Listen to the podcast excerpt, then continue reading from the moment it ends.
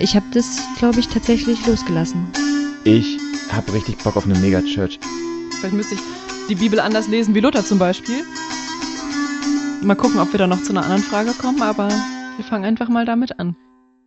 Herzlich willkommen zu einer neuen Folge von 365 Grad. Ähm, ich bin Hanna und mit mir sitzen hier Jan. Moin. Pauline. Hallo. Und wir haben als Gast mal wieder den Chris mit dabei. Jo, jo, jo, ich freue mich schon mal wieder hier dabei zu sein. Und ähm, heute haben wir uns ein Thema rausgesucht, ähm, wo wir mal ähm, beim Spazierengehen drüber gestolpert sind und gemerkt haben, Mensch, eigentlich darüber muss man mal reden, weil manche bei uns sind da drin totale Profis quasi und können das Thema von vorne bis hinten auseinandernehmen und für andere ist es quasi fast ein Niemandsland. Ähm, wir sprechen heute über Gamen. Ich hatte Sex vor der Ehe. Mindestens. Genau, also ihr seht schon, wo das Prof Profiwissen ist und wo eher nicht. Genau, also bei mir ist nicht das Profiwissen. Ich bin über das Gamen eigentlich erst so in den letzten ähm, ein, zwei Jahren gestolpert und habe so das Gefühl bis heute, dass es eine Welt ist, die mir da verwehrt geblieben ist und die ich nie richtig kennengelernt habe. Und ich würde deswegen jetzt einfach mal einsteigen für so Menschen wie mich. Was ist Gamen? Das Was ist Gaming? Das ist eigentlich schon so eine absurde Frage, ne? wenn man die so als äh, Videospieler, Gamer gar nicht so stellen würde. Was ist Game? Ja, ich finde der Begriff Gamen lustigerweise, ich muss die ganze Zeit, ich zuck die ganze Zeit so ein bisschen. Ich kann auch gerade schon eine Vorgespräche als absoluten Boomer beschimpft. Oh Gott, ich habe die ganze Zeit Sorge, die falschen Worte zu benutzen, die ja. Genau, und das Lustige ist, dass ich weiß nicht, ob es das Wort ist, was man, dem man das abspürt, oder ob man das dir irgendwie anders gerade abspürt, dass da so ein bisschen so, so wenn jemand so vielleicht in die erstmal in die Kirche kommt, sagt, ist das hier diese Gemeinschaft, von der wir Ja. mal reden? So.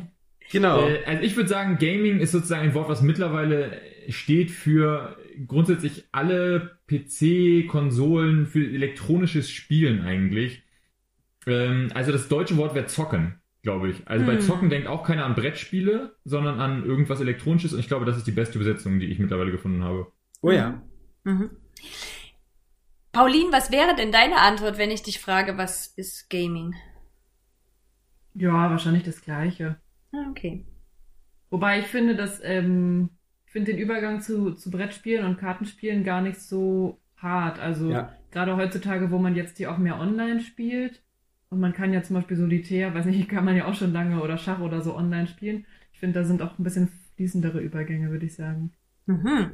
Das ist nämlich schon spannend, weil wenn man mir jetzt vor zwei Jahren gesagt hätte, ähm, ich game oder Gaming, dann hätte ich sofort vor mir jemanden gesehen, jetzt ist es mir ein bisschen unangenehm, weil ich weiß, das ist extrem eindimensional, aber ich hätte sofort jemanden gesehen, der so ein Ballerspiel spielt, ja, und irgendwelche Menschen, habe vorhin gesagt, viele Menschen in sehr kurzer Zeit abschießt und man sieht Blut und wahrscheinlich irgendwie so eine abgerissene Kulisse und irgendwelche Armeeleute oder so. Das wäre mein Bild gewesen. Vielleicht wäre mir dann noch Tetris eingefallen und ich hätte mich gefreut, dass mir noch was anderes einfällt. Aber quasi dort wäre es auch schon zu Ende gewesen, weil ich bin tatsächlich überhaupt gar nicht computerspielaffin. Also ich habe maximal Snake auf meinem Handy gespielt. Aber das ist sozusagen mein Horizont und ich glaube, dass den einige Menschen, die hier vielleicht gerade zuhören, auch teilen mit mir. Bestimmt. Ich kann mich erinnern, vor ein paar Jahren, das ist bestimmt schon drei, vier, ja, mehr Jahre her, da ging es darum, ähm, um wie viel Prozent der Menschen in Deutschland spielen regelmäßig PC-Spiele oder in irgendeiner Form Spiele und da war es weit über 50 Prozent Mhm. und ungefähr ausgeglichen Männer, Frauen. Und da war ich so, oh krass, das hätte ich jetzt nicht erwartet. Und dann war es aber so, die, die, haben, die haben halt zum Beispiel dann gesagt, naja, so Facebook-Spiele, die waren damals so Mhm. 2012 oder sowas, war das der, der heiße Scheiß, Farmville oder so, die manchen Mhm. erinnern sich. Und dann gesagt, ja, stimmt. Da kenne ich auch eine Menge Frauen zum Beispiel damals schon, die damit mindestens so viel Zeit verbracht haben, wie ich mit irgendwas ansonsten am PC. Und dann habe ich gesagt, ah, krass. Ja, ich glaube, mein eigener Begriff ist zum einen schon zu klein. Und man muss sagen, dass mittlerweile zum Beispiel der größte Gaming-Markt das mobile Spielen ist. Also Mobile Total. Gaming ist mit Abstand der größte Markt, wo unendlich viel Geld umgesetzt wird. Merkt man ja immer, wie viel Werbung man kriegt für irgendwelche Handyspiele, wo ich mir immer so denke, was, wirklich? Schon wieder Werbung für Handyspiele? Ja, Okay, das heißt, mobiles Spielen ist Spielen am Handy. Richtig? ja genau, Okay, genau. gut, danke. Ja, nicht nur, es gibt auch so ein paar Zwischen Zwischenlösungen im Prinzip, die sowohl Hardcore-Zocker als auch Casual-Gamer. Das ist übrigens echt so eine Unterscheidung, die man immer noch versucht zu machen, die allerdings immer schwieriger wird. Also, dass man eigentlich so diese Facebook-Spiele oder auch viele Mobile-Games und oder auch Leute, die online Karten zocken, was ja auch einfach irgendwie ein Riesenmarkt ist, dass man da eher so von Casual Gaming spricht. Und genau, so Leute, die sich einfach schon lange mit Videospielen beschäftigen, das sind dann eher so die Hardcore-Zocker. Also auch da man- gibt's Fundamentalisten halt, ne? Ja. Also diese da, da, da, und die Grenze wird immer so gezogen, dass man selber auf jeden Fall, dass die eigene Blase klein genug bleibt. Also zum Beispiel würde ich mittlerweile sagen, die die elitären äh, Leute, die elitären Hardcore-Gamer in Anführungszeichen, die probieren dann mittlerweile auch so dieses äh, FIFA am so auf dem Sofa spielen daraus zu definieren oder die Call Mhm. of Duty Spieler, Call of Duty zum Beispiel sagt vielleicht jetzt schon wieder manchen Leuten gar nichts, aber das ist wahrscheinlich das erfolgreichste PC-Spiel der Welt wahrscheinlich in den letzten Jahren umsatzmäßig, kann ich mir vorstellen. Konsolenspiele. Aber sagen wir- genau, ja. Genau, und das ist zum Beispiel so ein typisches, drei Dudes in Amerika irgendwo in Kansas sitzen irgendwo auf einem Sofa und zocken das und, besau und saufen nebenbei. Ich glaube, das ist so das absolute Klischee so ungefähr, aber das ist Call of Duty so. Mhm. Und die spielen eventuell kein anderes Spiel, muss man sagen. Die spielen das Spiel an der Konsole, ein Ballerspiel, aber würden nicht von den Hardcore-Gamern als Gamer anerkannt werden, weil die sozusagen nur das machen und ja nicht wirklich. Und überhaupt schon am PC musst du Computerspiele spielen, die mit, genau, also, genau, also da gibt's ja auch so Abgrenzungsgeschichten, das ist ganz lustig. Mhm. Also das ist ja schon richtig, also wir fangen, das wird heute eine Nerd-Folge, ja? Ich kündige das einfach schon mal an, weil ich höre gerade zu und da gibt es schon mehrere Begriffe, in denen, was ihr da erzählt, mit denen ich nichts anfangen kann oder nur so Ja. ganz vage Ideen haben, ne? Also so Konsolenspiele, keine Ahnung, was ist jetzt ein Konsolenspiel. Aber bevor wir das da mal reingucken, würde ich noch mal kurz sagen, warum lohnt es sich gerade für alle dran zu bleiben, die sagen, mit Gamen kann ich überhaupt nichts anfangen. Ich sag euch Leute, bleibt dran. Das ist eine Welt, die ist euch da verborgen geblieben, die unglaublich großen Reichtum hat. Ich bin da immer noch schwerst beeindruckt. Und ich würde da kurz mein Erlebnis dazu erzählen. Ähm, über Arbeit haben wir, habe ich zusammen mit einer Designerin ähm, ein, ein Team begleitet, die wollten irgendwie für Minecraft ähm, ein Poster entwerfen. Und der Typ ist super begeistert da, also es ging um Demokratie und Mhm. Pädagogik und so. Und der Typ ist aber super begeisterter Computerspieler. Und als wir fertig waren mit der Besprechung, hat er gesagt, oh ey, soll ich euch mal noch ein paar, ein paar Spiele zeigen, so was es sonst noch gibt? Und die Designerin und ich, wir hatten irgendwie gerade einfach nichts zu tun und dachten, ja, mach mal. Und dann hat er da so per Beamer Spiele dran geschmissen in unglaublich schönen Grafiken und in ganz irren Sachen. Also sowas wie, dass man einfach nur durch Welten wandern kann und nichts in diesem Spiel passiert, außer dass man sich Welten anguckt. Und ähm, dann aber irgendwie auch so Schatten, wie so eine Schattenfigur, die halt Rätsel lösen muss und dann aber unter anderem eben auch so ein Ballerspiel und dann aber so ganz, ganz vielschichtig, wo ich so davor saß und gedacht habe, das ist ja krass, das ist ja eine ganz, also das ist eine unglaublich weite Welt, von der ich nichts wusste und auch, also ganz ästhetisch, dass ich auch nie so erwartet hätte. Und Chris, du hast ja auch immer mal zu mir gesagt, ja, Hanna, du guckst halt abends Netflix-Serien, ich spiele Netflix-Serien. Und Mhm. umso mehr ich darüber erfahre, umso mehr habe ich das Gefühl so, krass, das ist ja irgendwie nochmal wie, man kann noch eine andere Dimension Leben leben, ähm, Mhm. die mir so nicht bewusst war. Und deswegen lohnt es sich gerade für alle, die vielleicht an manchen Stellen gerade stolpern, bleibt dran. Ich sag's euch, da ist noch gibt's was zu entdecken, finde ich. Ich finde auch die zwei Sachen, die du gerade gebracht hast, ähm, das probiere ich ganz gerne zu erklären, wenn ich Leuten probiere zu erklären, was sozusagen die Unterschiede da sind. Ich glaube, es gibt zwei Arten von PC-Spielen, die man, wie man das erklären kann. Das eine sind und PC-Spiele inklusive, inklusive Konsolenspiele. Das Warte ganz kurz, was sind denn Konsolenspiele? Ja, Ah, also, Konsolen, es gibt, es gibt sozusagen irgendwann in den 80ern schon, ja. oder Chris? Also, man, also heute würde ich das ein bisschen anders erklären. Also es ist tatsächlich so, genau, Konsolenvideospiele waren so die ersten bezahlbaren Videospielplattformen. Also es war halt so in den 80ern, du konntest eigentlich nur in die Spielhalle gehen. Also da gab es spezielle Spielhallen, da bist du hingegangen. Äh, Das kennt man aus so Serien wie Stranger Things noch oder so. Da gehst du halt hin und dann steht da so ein großer Automat mit Bildschirm drin, an dem konntest du zocken. Und dann kamen halt die ersten Heimgeräte raus, die diese Spiele aus der Spielhalle nach Hause gebracht haben, dass du die zu Hause spielen konntest, so.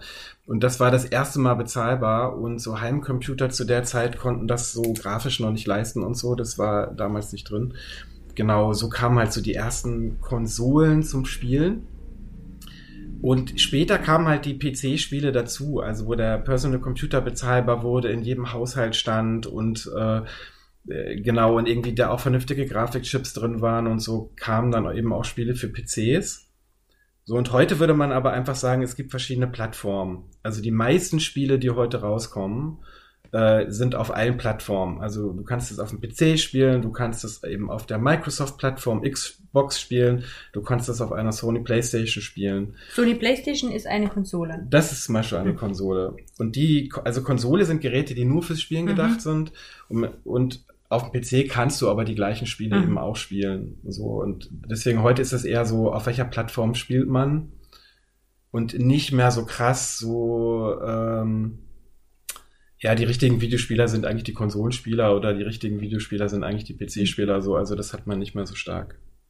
Ja, man muss sagen, Konsolen sind Geräte, die spezialisiert sind Ja. darauf, PC-Spiele zu spielen, weil es eben sonst nicht zugänglich war ursprünglich, weil es zu teuer war in der Qualität und weil es dadurch auch sehr einfach war. Du hast dann eben ein Gerät, dann machst du an und dann hast du ein, dann spielst du das Spiel am PC, musst du erstmal installieren und so und am PC was alles, also zum einen, äh, sagen wir sagen, schwieriger, das genau, das, dieses nicht spezialisierte Gerät dazu zu bringen, das zu machen. Das Lustige ist, mittlerweile verschwimmt das. Das Genau. heißt, durch den Tablet-Markt auf der einen Seite des PCs immer mehr in die Richtung gehen, im Sinne von möglichst einfach für den einfachen Benutzer, einfach anmachen, einfach drücken. Naja, so ein Handy, Tablet, dieses, also das Microsoft äh, Windows 10 oder so, das geht ja alles mehr in Richtung, nicht hier mal so PC irgendwo hier richtig Programme installieren, sondern Apps, bumm. Und auf der anderen Seite die Konsolen, die werden immer mehr zu allgemeinen Entertainment-Geräten. Das heißt zum Beispiel, wir haben unsere Playstation ganz oft einfach auch, weil wir halt, das ist in unserem Wohnzimmer, um halt Netflix zu gucken, weil wir keine Lust haben, da einen Laptop anzuschließen, sondern wir haben einfach eine Playstation, über die läuft halt Netflix, das ist unser Blu-ray-Player, die Playstation war halt eine Konsole, die die Blu-rays drin hatte und nicht viel teurer war als ein Blu-ray-Player. Also haben ganz viele Leute einfach deswegen Playstations gehabt. Das heißt, du hast auf einen, du hast sozusagen diese Geräte und das verschwimmt eben im mobilen Markt zum Beispiel mit fast noch am wenigsten, aber auch damals gab es schon Versuche zu sagen, so die, das Handy und den Gameboy. Die Gameboy kennen die meisten, glaube ich, irgendwie. Ich glaube, Gameboy, ne, mobile Spiele, Yep, so ein Ding, was du in Hand hast. Und das zum Beispiel zu verschmelzen, das zum Beispiel ist bis heute nicht so 100% geglückt, aber so ein bisschen haben, sind diese mobilen Gameboys und sowas einfach abgelöst worden von Smartphones, ne? Na also gut, da es- schmelzen zwei Welten zusammen. Nee, es ist schon so, da- dass Nintendo ja da weiter aktiv ist. Ne? Also Nintendo ist eine Firma, die wir noch nicht genannt haben, die genau diese mobilen Geräte baut, die dann tatsächlich nur spielen können und da auch die weltweit millionenfach verkauft. Aber es ist eben auch wieder so ein ganz eigener Bereich. Und da ist vielleicht nochmal eine, eine, was Spezielles, was Konsolen bet- betrifft, ist, dass diese Konsolenhersteller, eben Sony, Microsoft und Nintendo, äh, auch Spiele rausbringen, die es dann tatsächlich nur auf dieser Plattform gibt. Und das ist nach wie vor auch mit so ein Grund, warum Konsolen deutlich weiter verbreitet sind zum Spielen als PCs, weil du einfach Massen, massenweise Spiele hast, die kriegst du auf PC gar nicht. Ne? Die kriegst du halt nur auf der Playstation oder die kriegst du nur auf der Switch oder so, weil die, diese großen Hersteller halt auch möchten, dass die Leute dann eben diese Plattform kaufen und in dem Ökosystem dann halt auch spielen. Das ist nochmal so eine, Ja. es gibt eigentlich keine PC-Exklusivspiele. Alles, alles, was auf dem PC gibt, gibt's auch auf den Konsolen, aber umgekehrt ist es halt nicht so. Zum Genau. Beispiel so Mario Kart, ne? Also Mario Zum Kart Beispiel, man ne? Genau. Nintendo Ja. Sony hat halt, vor allen Dingen Sony ist da halt, äh, arbeitet damit und ist damit halt Marktführer, dass sie einfach unglaublich viele Exklusivspiele jedes Jahr rausbringen. So, ne? Genau, und das ist das, was ich jetzt vorhin nochmal erzählen wollte, ist diese zwei Kategorien Spiele, die es gibt. Und zwar gibt es einerseits, würde ich sagen, Spiele, die ersetzen, oder wenn man sich vorstellen will, wie funktionieren die im Alltag, dann würde ich sagen, wie, ein, wie eine Serie. Das heißt, es gibt, das guckt man, das kann, das, alles, alles, was es in Serien gibt, sagen wir unterhaltsam, lustig, traurig, Action, brutal, tiefsinnig, kurz, lang, gibt es auch sozusagen als Spiele, die du in irgendeiner Form als PC-Spiel spielst. Und die konsumiert man auch so. Das heißt, du kannst die zu zweit, also ne, das kann sein, dass du auf deinem, auf deinem Abend an dein, auf, dein, auf dem Sofa sitzt und es kann sogar sein, dass jemand anders zuguckt und gar nicht mitspielt und du sitzt da und spielst die Spiele und das ist einfach interessant. Da wird einem eine Geschichte erzählt, die dich berührt oder es ist spannend oder sowas. Das sind die einen Sachen. Und dann gibt es die anderen Sachen, die würde ich vergleichen mit so einem Vereinssport. Oder sagen wir Sport einfach. Das heißt, du machst entweder Fußball zum Beispiel. Fußball kann ich spielen, indem ich kurz auf den Bolzplatz gehe. Fußball kann ich spielen, indem ich auf einen ähm, richtigen Sportverein mitmache. Fußball kann ich in ganz vielen, Fußball kann ich auch konsumieren, da kann ich zugucken. Und das geht alles sozusagen ist dieser Bereich, das ist das E-Sports, ist das geflügelte Wort, also Spiele sozusagen als als Wettbewerbsspiel tatsächlich, als gegeneinander spielen, auch tatsächlich als einigermaßen organisiert. Genau, da gibt es natürlich auch immer so eine Mischform jetzt. Aber das ist das, was tatsächlich mittlerweile ähm, äh, die Breite erreicht hat im Sinne von ähm, potenzieller Olympiakandidat, aber sagen wir mittlerweile von der Größe sind, gehört das zu den größten Sportereignissen der Welt, diese E-Sports-Ereignisse. Da gibt es Teams, die verkaufen äh, Trikots Und das ist die, die, mit die größten Spiele auch, die man mitbekommt. Also Fortnite ist so vielleicht was, was man in den letzten Jahren mitbekommen hat, ist ein E-Sport mittlerweile auch in der Größe geworden durch E-Sport. Äh, League of Legends ähm, ist das Spiel, was die Eltern auch kennen von ihren Kindern, warum die so rumschreien. FIFA ist da zum Beispiel lust, lustigerweise zum Beispiel FIFA als ein das typische P- Computer, also Fußball am PC spielen, ist da zum Beispiel ein absolutes Randding. Sondern die, die Ich genau, aber das heißt sagen, das ist dieser andere, also dieser Bereich, sagen, dieses Spiele gegeneinander spielen. Und das spielt man, glaube ich, auch aus dem gleichen Grund, warum man sonst im Verein ist. Also Wettbewerb, besser werden, äh, mit anderen einfach mal eine Runde sozusagen dieses sportliche, kleine, kurz mal eben messen, so ein bisschen witzige Momente haben. Ich glaube, das ist so eine Motivation, das sind so die zwei Motivationen. Also Serien gucken, Fußball spielen. Mit den zwei Metaphern, glaube ich, kann man fast alle Spiele einteilen. Genau, aber ganz Super. kurz, Jan, spiele ich bei diesen E-Sports tatsächlich eine Sportart, nur eben virtuell, oder ist das dann auch ähm, ganz was ganz anderes? Beides. Genau, das meine ich beides. mit dem Beispiel, ja, genau. Beides. Das erklär mal ruhig. Beides. Also es gibt halt tatsächlich dann Sportspiele, Mhm. also eben FIFA, wie gesagt, das ist ein Sportspiel, da spielst du halt dann Fußball, nur eben digital Mhm. mit einem Controller oder eben mit Tastatur dann. Äh, und ähm, dann gibt es aber natürlich ganz typische Spiele. Also es gibt eben auch Shooter-Spiele, also das sind dann halt diese Ballerspiele, wo du aber eben nicht irgendwelche äh, Leute abballerst, die jetzt vom Computer äh, generiert werden, sondern wo du gegeneinander spielst. Okay. Also wo dann zehn Leute in so eine Arena geschmissen werden, die sich Mhm. gegenseitig halt bekriegen und wer als letztes dann übrig bleibt, Mhm. hat halt gewonnen, so nach dem ja, Motto. ja, okay. Da gibt's ganz verschiedene Konzepte, wie man das spielen kann. Ne? Das äh, entwickelt sich ja auch immer weiter. Genau, und es ist insofern dann halt schon tatsächlich auch ein Sport, ne? weil es um den Wettkampf geht, weil sich da Teams bilden, die zusammenspielen und die dann halt gegeneinander spielen und da kannst du nachher eben Medaillen verleihen und das ist schon, das ist schon so. Aber es sind natürlich auch Formate, die typisch Videospiel sind dabei. Also es Okay. gibt zum Beispiel ganz, ganz großer Hype war das mal in den 90ern, waren Strategiespiele. So, das ist so etwas, das macht man, das gibt's wirklich nur als Videospiel. Irgendwie, ähm, So Armeen- Welten zu besiedeln und Armeen dann gegeneinander auffahren zu lassen. Genau, und da spielt man aufzurüsten. quasi live Ja. zwei Mhm. Armeen gegeneinander Ja. so Mhm. und äh, versucht halt irgendwie. Da gibt's die doch auch so ein. Brettspiel. Wer ist denn das? Das ist Risiko. Bei Risiko ist es auch so. Risiko, ne? Wo man so. Ja, ja. Ja, ja. Ähm, vielleicht nochmal so für unsere HörerInnen. Ähm, ihr seid ja hier immer noch beim 365-Grad-Podcast, ne? Und irgendwie hatten wir ja was auch mit Christentum und so zu tun. Und jetzt reden wir über Gaming. Ähm, aber das war so eine Grundthese, wo wir am Anfang eingestiegen sind in, bei dem Spaziergang, dass wir uns gefragt haben, ja, ähm, inwiefern findet das eigentlich im christlichen Kontext statt oder nicht statt? Ist das irgendwie was Verteufeltes oder gibt's da Zugang dazu oder auch nicht? Also da werden wir auf jeden Fall nachher auch nochmal drauf gucken. Wir werden auf jeden Fall jetzt, glaube ich, als nächstes mal mit der Frage einsteigen, wie seid ihr eigentlich zum Gamen gekommen? Ähm, ich kann auch gerne erzählen, was meine Bezugspunkte dazu sind. Die sind dann kürzer und weniger. Ähm, aber und dann auch einfach nochmal, was hat es so mit Community, Community zu tun, auch ähm, zu gamen, ne? Also weil das ist ja was, was wir auch im Christen, als Christen, Christinnen sehr viel erleben, dass gerade so dieses Gemeinschaftsgefühl total wichtig ist. Und ich ja schon auch so geprägt bin, dass ich so denke, Leute, die am Computer spielen, die sind eben total unsozial, ne? Also die haben ja nie mit Menschen zu tun, die sitzen ja den ganzen Tag vorm Rechner. Und als ich das mal gecheckt habe, dann so in meinem Umkreis bei manchen Kids, wie viele Freunde die einfach weltweit haben, weil die gamen, das war für mich auch so ein, so ein, ich, wahrscheinlich, also keine Ahnung, es tut mir leid an alle HörerInnen, die jetzt da sitzen und sagen, niemand denkt mir so vorsintflutlich wie Hannah. Aber ja, ich bin halt hier ähm, eine der Älteren in der Runde, von dem her, ja, so ist mein Erkenntnisstand dazu. Aber das stimmt Ich gar nicht. Du bist der älteste. Chris. Und das vielleicht noch an der Stelle. Wir haben Chris gar nicht richtig vorgestellt, aber wer uns schon lange folgt, weiß, dass Chris einfach schon ab und zu zu Gast war. Ähm, und ähm, sozusagen einfach ein guter Freund von 365 Grad ist und darum stellen wir ihn nicht mehr vor. Er ist einfach. Chris sollte auch mal irgendwann solche christlichen Podcasts machen. So, wenn der, bei uns mitmacht, dann fängt er irgendwann auch noch an irgendwie.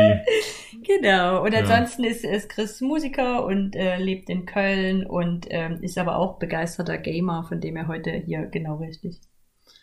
Genau, Und und Gott macht ist Gamer, du hast so einen Blog, ne? Gott ist Gaming Und oder so. Macht eigenen Blog und Gott ist, Gott ist Gaming. Genau. Gott ist, Gott ist Gaming, Genau. wäre lustig. Nein, Gott ist links. Da sind auch immer wieder gute Podcasts zu hören. Guckt da mal vorbei. Gerade jetzt vor kurzem wieder. Kam ein guter raus. Okay. Chris, willst, willst du anfangen, Chris? Weil wir können, glaube ich, so chronologisch durchgehen. Ja. oder? Chris fängt Gerne. an, wie er zu Gaming gekommen ist, dann ich und dann Pauline. Dann haben wir so ein bisschen noch die Geschichte Ja, der ja. Computerspiele. Oh Dann ja, darf ich ja, dazwischen genau. noch kommen, ja?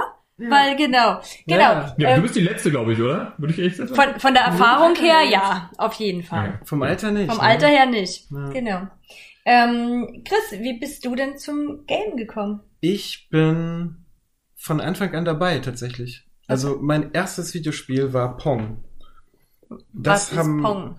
meine Eltern damals mitgebracht. Das war das erste Videospiel, was man an einen Fernseher anschließen konnte. Da hat man zwei weiße Balken bewegt und dazwischen ist ein Ball hin und her gelaufen. und dann hat man mit so einem Schieberegler diese Balken bewegt und musste diesen Ball äh, hin und her schießen. Und das hat mich damals als Kind schon so fasziniert, dieses digitale Spielen irgendwie.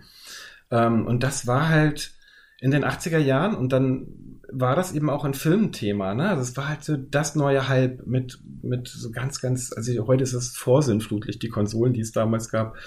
Ähm, aber es gab eben ganz viele Spieler, äh, Quatsch, ganz viele Filme auch, die halt Computer und Spiel und all das thematisiert haben, sowas wie Wargames zum Beispiel.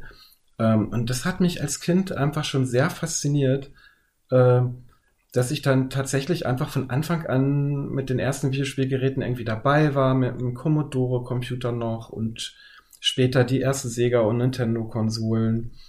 Ähm, und das tatsächlich äh, irgendwie auch eine Sache war, also die mich seit, ja, weiß ich nicht, wann ich damit angefangen habe, 13 Jahren oder so, 12 Jahre, dann immer weiter begleitet habe. Ich hatte, ich hatte dann mein Videospielmagazin abonniert, was dann einmal im Monat kam, wo ich mich dann riesig gefreut hatte. Da gab es noch keine YouTube-Channels, um sich Ich Spiele wollte gerade fragen, welches, welches Magazin? Äh, Videogames war das damals. Ach, geil. Mhm. Gab's dann schon, gibt's ja schon ewig nicht mehr. Genau, und, ähm, und ich bin irgendwie dran geblieben und bin damit immer älter geworden und konnte es irgendwie auch nicht lassen. Ähm, komm eher aus diesem Konsolenumfeld, also habe am PC jetzt nicht so viel gespielt, äh, war eben lange eigentlich oder bin immer noch mit PlayStation eigentlich ziemlich äh, verheiratet. Ähm, genau, und für mich war Gaming eigentlich immer das, was andere dann so sonst an Abendsunterhaltung machen. Ne? Andere Leute gucken halt dann Filme oder Netflix oder so und ich habe halt dann ähm, Games gezockt. Genau, in meiner Jugend war es eben dann auch krass so, dass das irgendwie auch dazu zu Freundeskreisen geführt hat. Ne? Also die Gamer haben sich irgendwie zusammengetan. Damals gab es noch nicht so Online-Spiele, also man hat sich dann tatsächlich nur real getroffen mit seinem Super Nintendo und Street Fighter gespielt zum Beispiel oder eben Mario Kart oder äh, was es so gab, Syndicate Wars. Und ähm, aber es war eben auch schon dieses man trifft sich, man zelebriert irgendwie das Gaming und so. Jeder spielt auch alleine zu Hause, aber man trifft sich dann auch und spielt zusammen macht dann so große LAN-Partys kamen später, wo man Computer zusammenschließt und dann gegeneinander spielen kann und so. Und ja, das hat, genau, bis heute ist das irgendwie geblieben. Und eine große Faszination und irgendwie schön auch einfach das so miterlebt zu haben, wie sich so ein Medium so entwickelt. Ne? Also von so einem einfachen Pong-Spiel bis zu heute wirklich schon fast fotorealistischen Welten, äh, durch die Open Worlds, also wirklich total offene Welten, wo du durch ganze Städte laufen kannst, die dir angucken kannst und mit äh, Leuten reden kannst und äh, Aufgaben machen kannst und so und dich völlig frei bewegen kannst. Also wie sich das so entwickelt hat, das ist schon faszinierend. Cool. Und jetzt der Kontrast, Hanna. Nee, wir wollten chronologisch, wir wollten durch die, durch die Geschichte der Computerspiele doch gehen, indem wir Stück für Stück, wann unsere ersten Begegnungspunkte waren, durchgehen, oder? Achso, ich dachte jetzt vom Alter der Person her. Aber okay, dann, dann bist du dran, Jan, wahrscheinlich. Oder, Hanna? Ja, mach mal. Ich erzähle einfach am Schluss dann meine, meine, meine Wann, Erfahrung. wann, okay, vielleicht, sorry. Weil ich habe doch, doch, vielleicht macht, macht es doch Sinn. Weil meine allerfrühste, es fiel mir nämlich jetzt ein, meine allerfrühste Erinnerung ist, in dem Dorf, in dem ich aufgewachsen bin, gab es einen Gasthof. Und in diesem Gasthof stand ein brauner Kasten und da war so in grünen Farben, ich glaube so Wintersportspiele waren da drauf. Und dann konnte man da so 50 Pfennig einwerfen und dann konnte man spielen.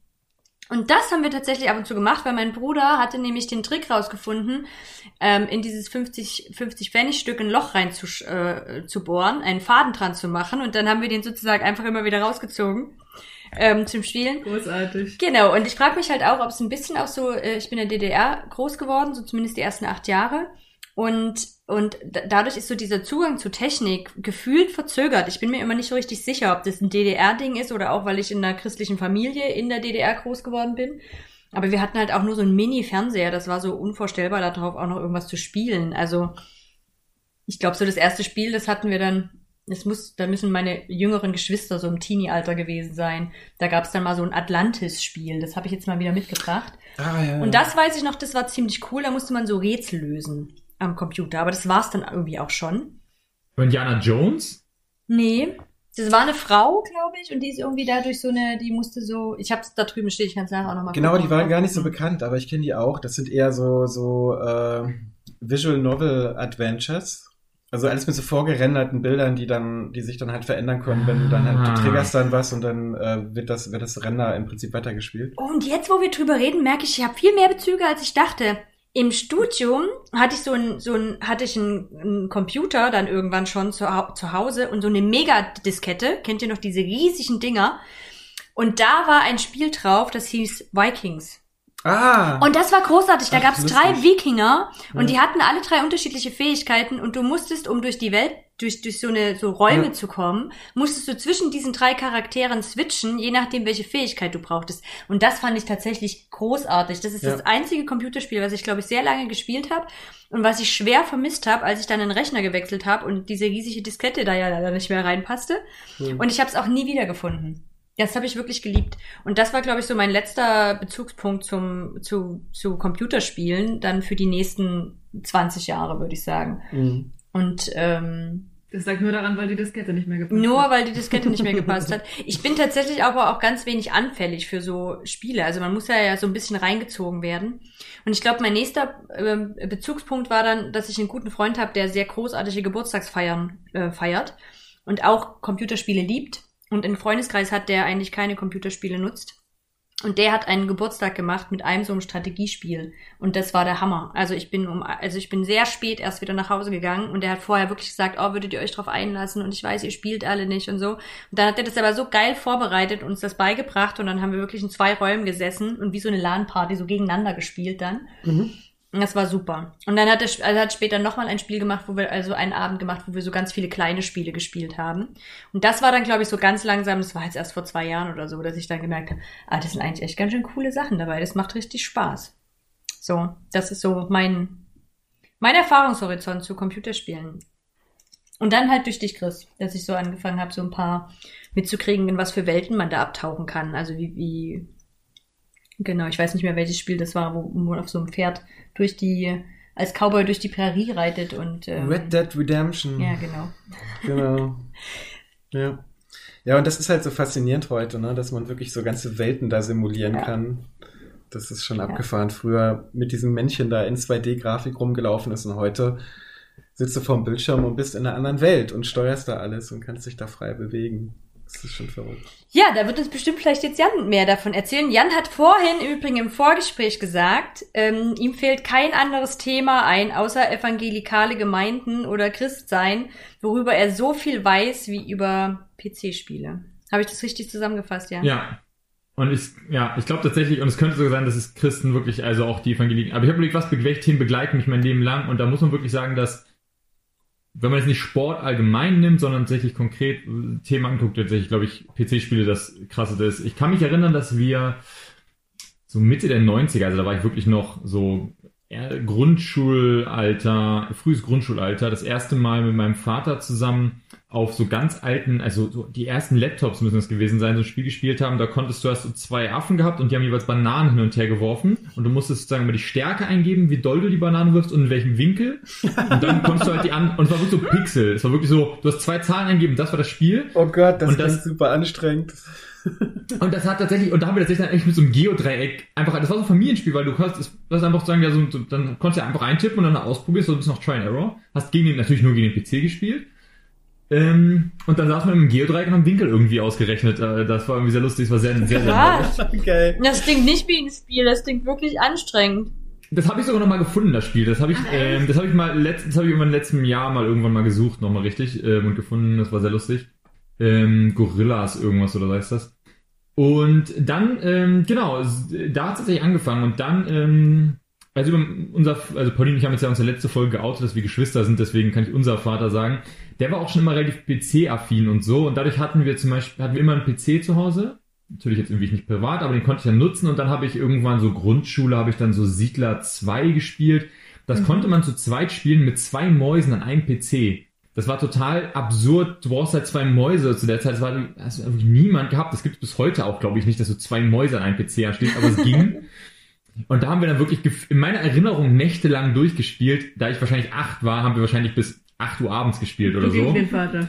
Nee, zusammen, glaube ich, so. Ach so, ich ja. weiß okay. aber nicht mehr so. Genau, und das habe ich gespielt, genau. Und ähm, von da ab halt immer präsent gewesen. Also dann ab irgendwie 10 oder 11 äh, auch sich so eine, so eine, so eine, auch so eine Zeitschrift abonniert gehabt und halt einfach immer gewusst, was sind die neuesten PC-Spiele. Natürlich nicht, also bei weitem nicht alle gehabt, weil ich einfach, weil PC-Spiele einfach teuer sind auch, muss man sagen. Also das ist ja bis heute, würde ich sagen, ein PC-Spiel neu zu kaufen, ist richtig Geld. Das kostet heute 60 Euro, so ein PC-Spiel.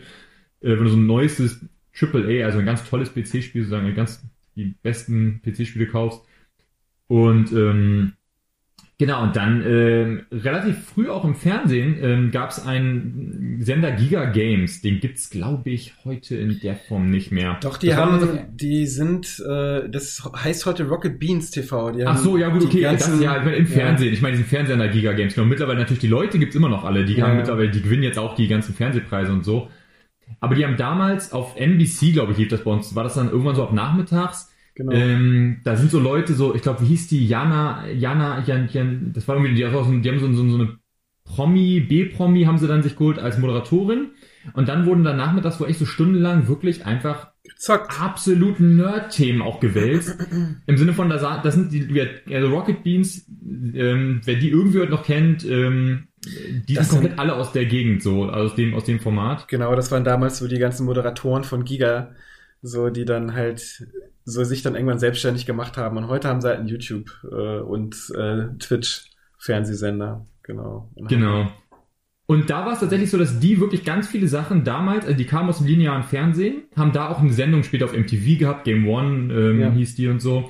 Und die haben tatsächlich probiert, Sachen aus dem normalen Fernsehen ins PC, in den PC-Bereich zu übersetzen. Das heißt, zum einen haben die dann so Se- Sendungen gehabt, wo dann da zwei Stunden lang so die Moderatorin immer von Tisch zu Tisch gegangen ist, dann wurde halt ein PC-Spiel vorgestellt und einfach mal so zehn Minuten lang nur gespielt und du hast nur so zugeguckt. Das war damals völlig neu, dass du Leuten zehn Minuten lang zuguckst, wie sie ein PC-Spiel spielen, ohne dass irgendwas gesagt wurde. Heute ist das einfach das Internet so.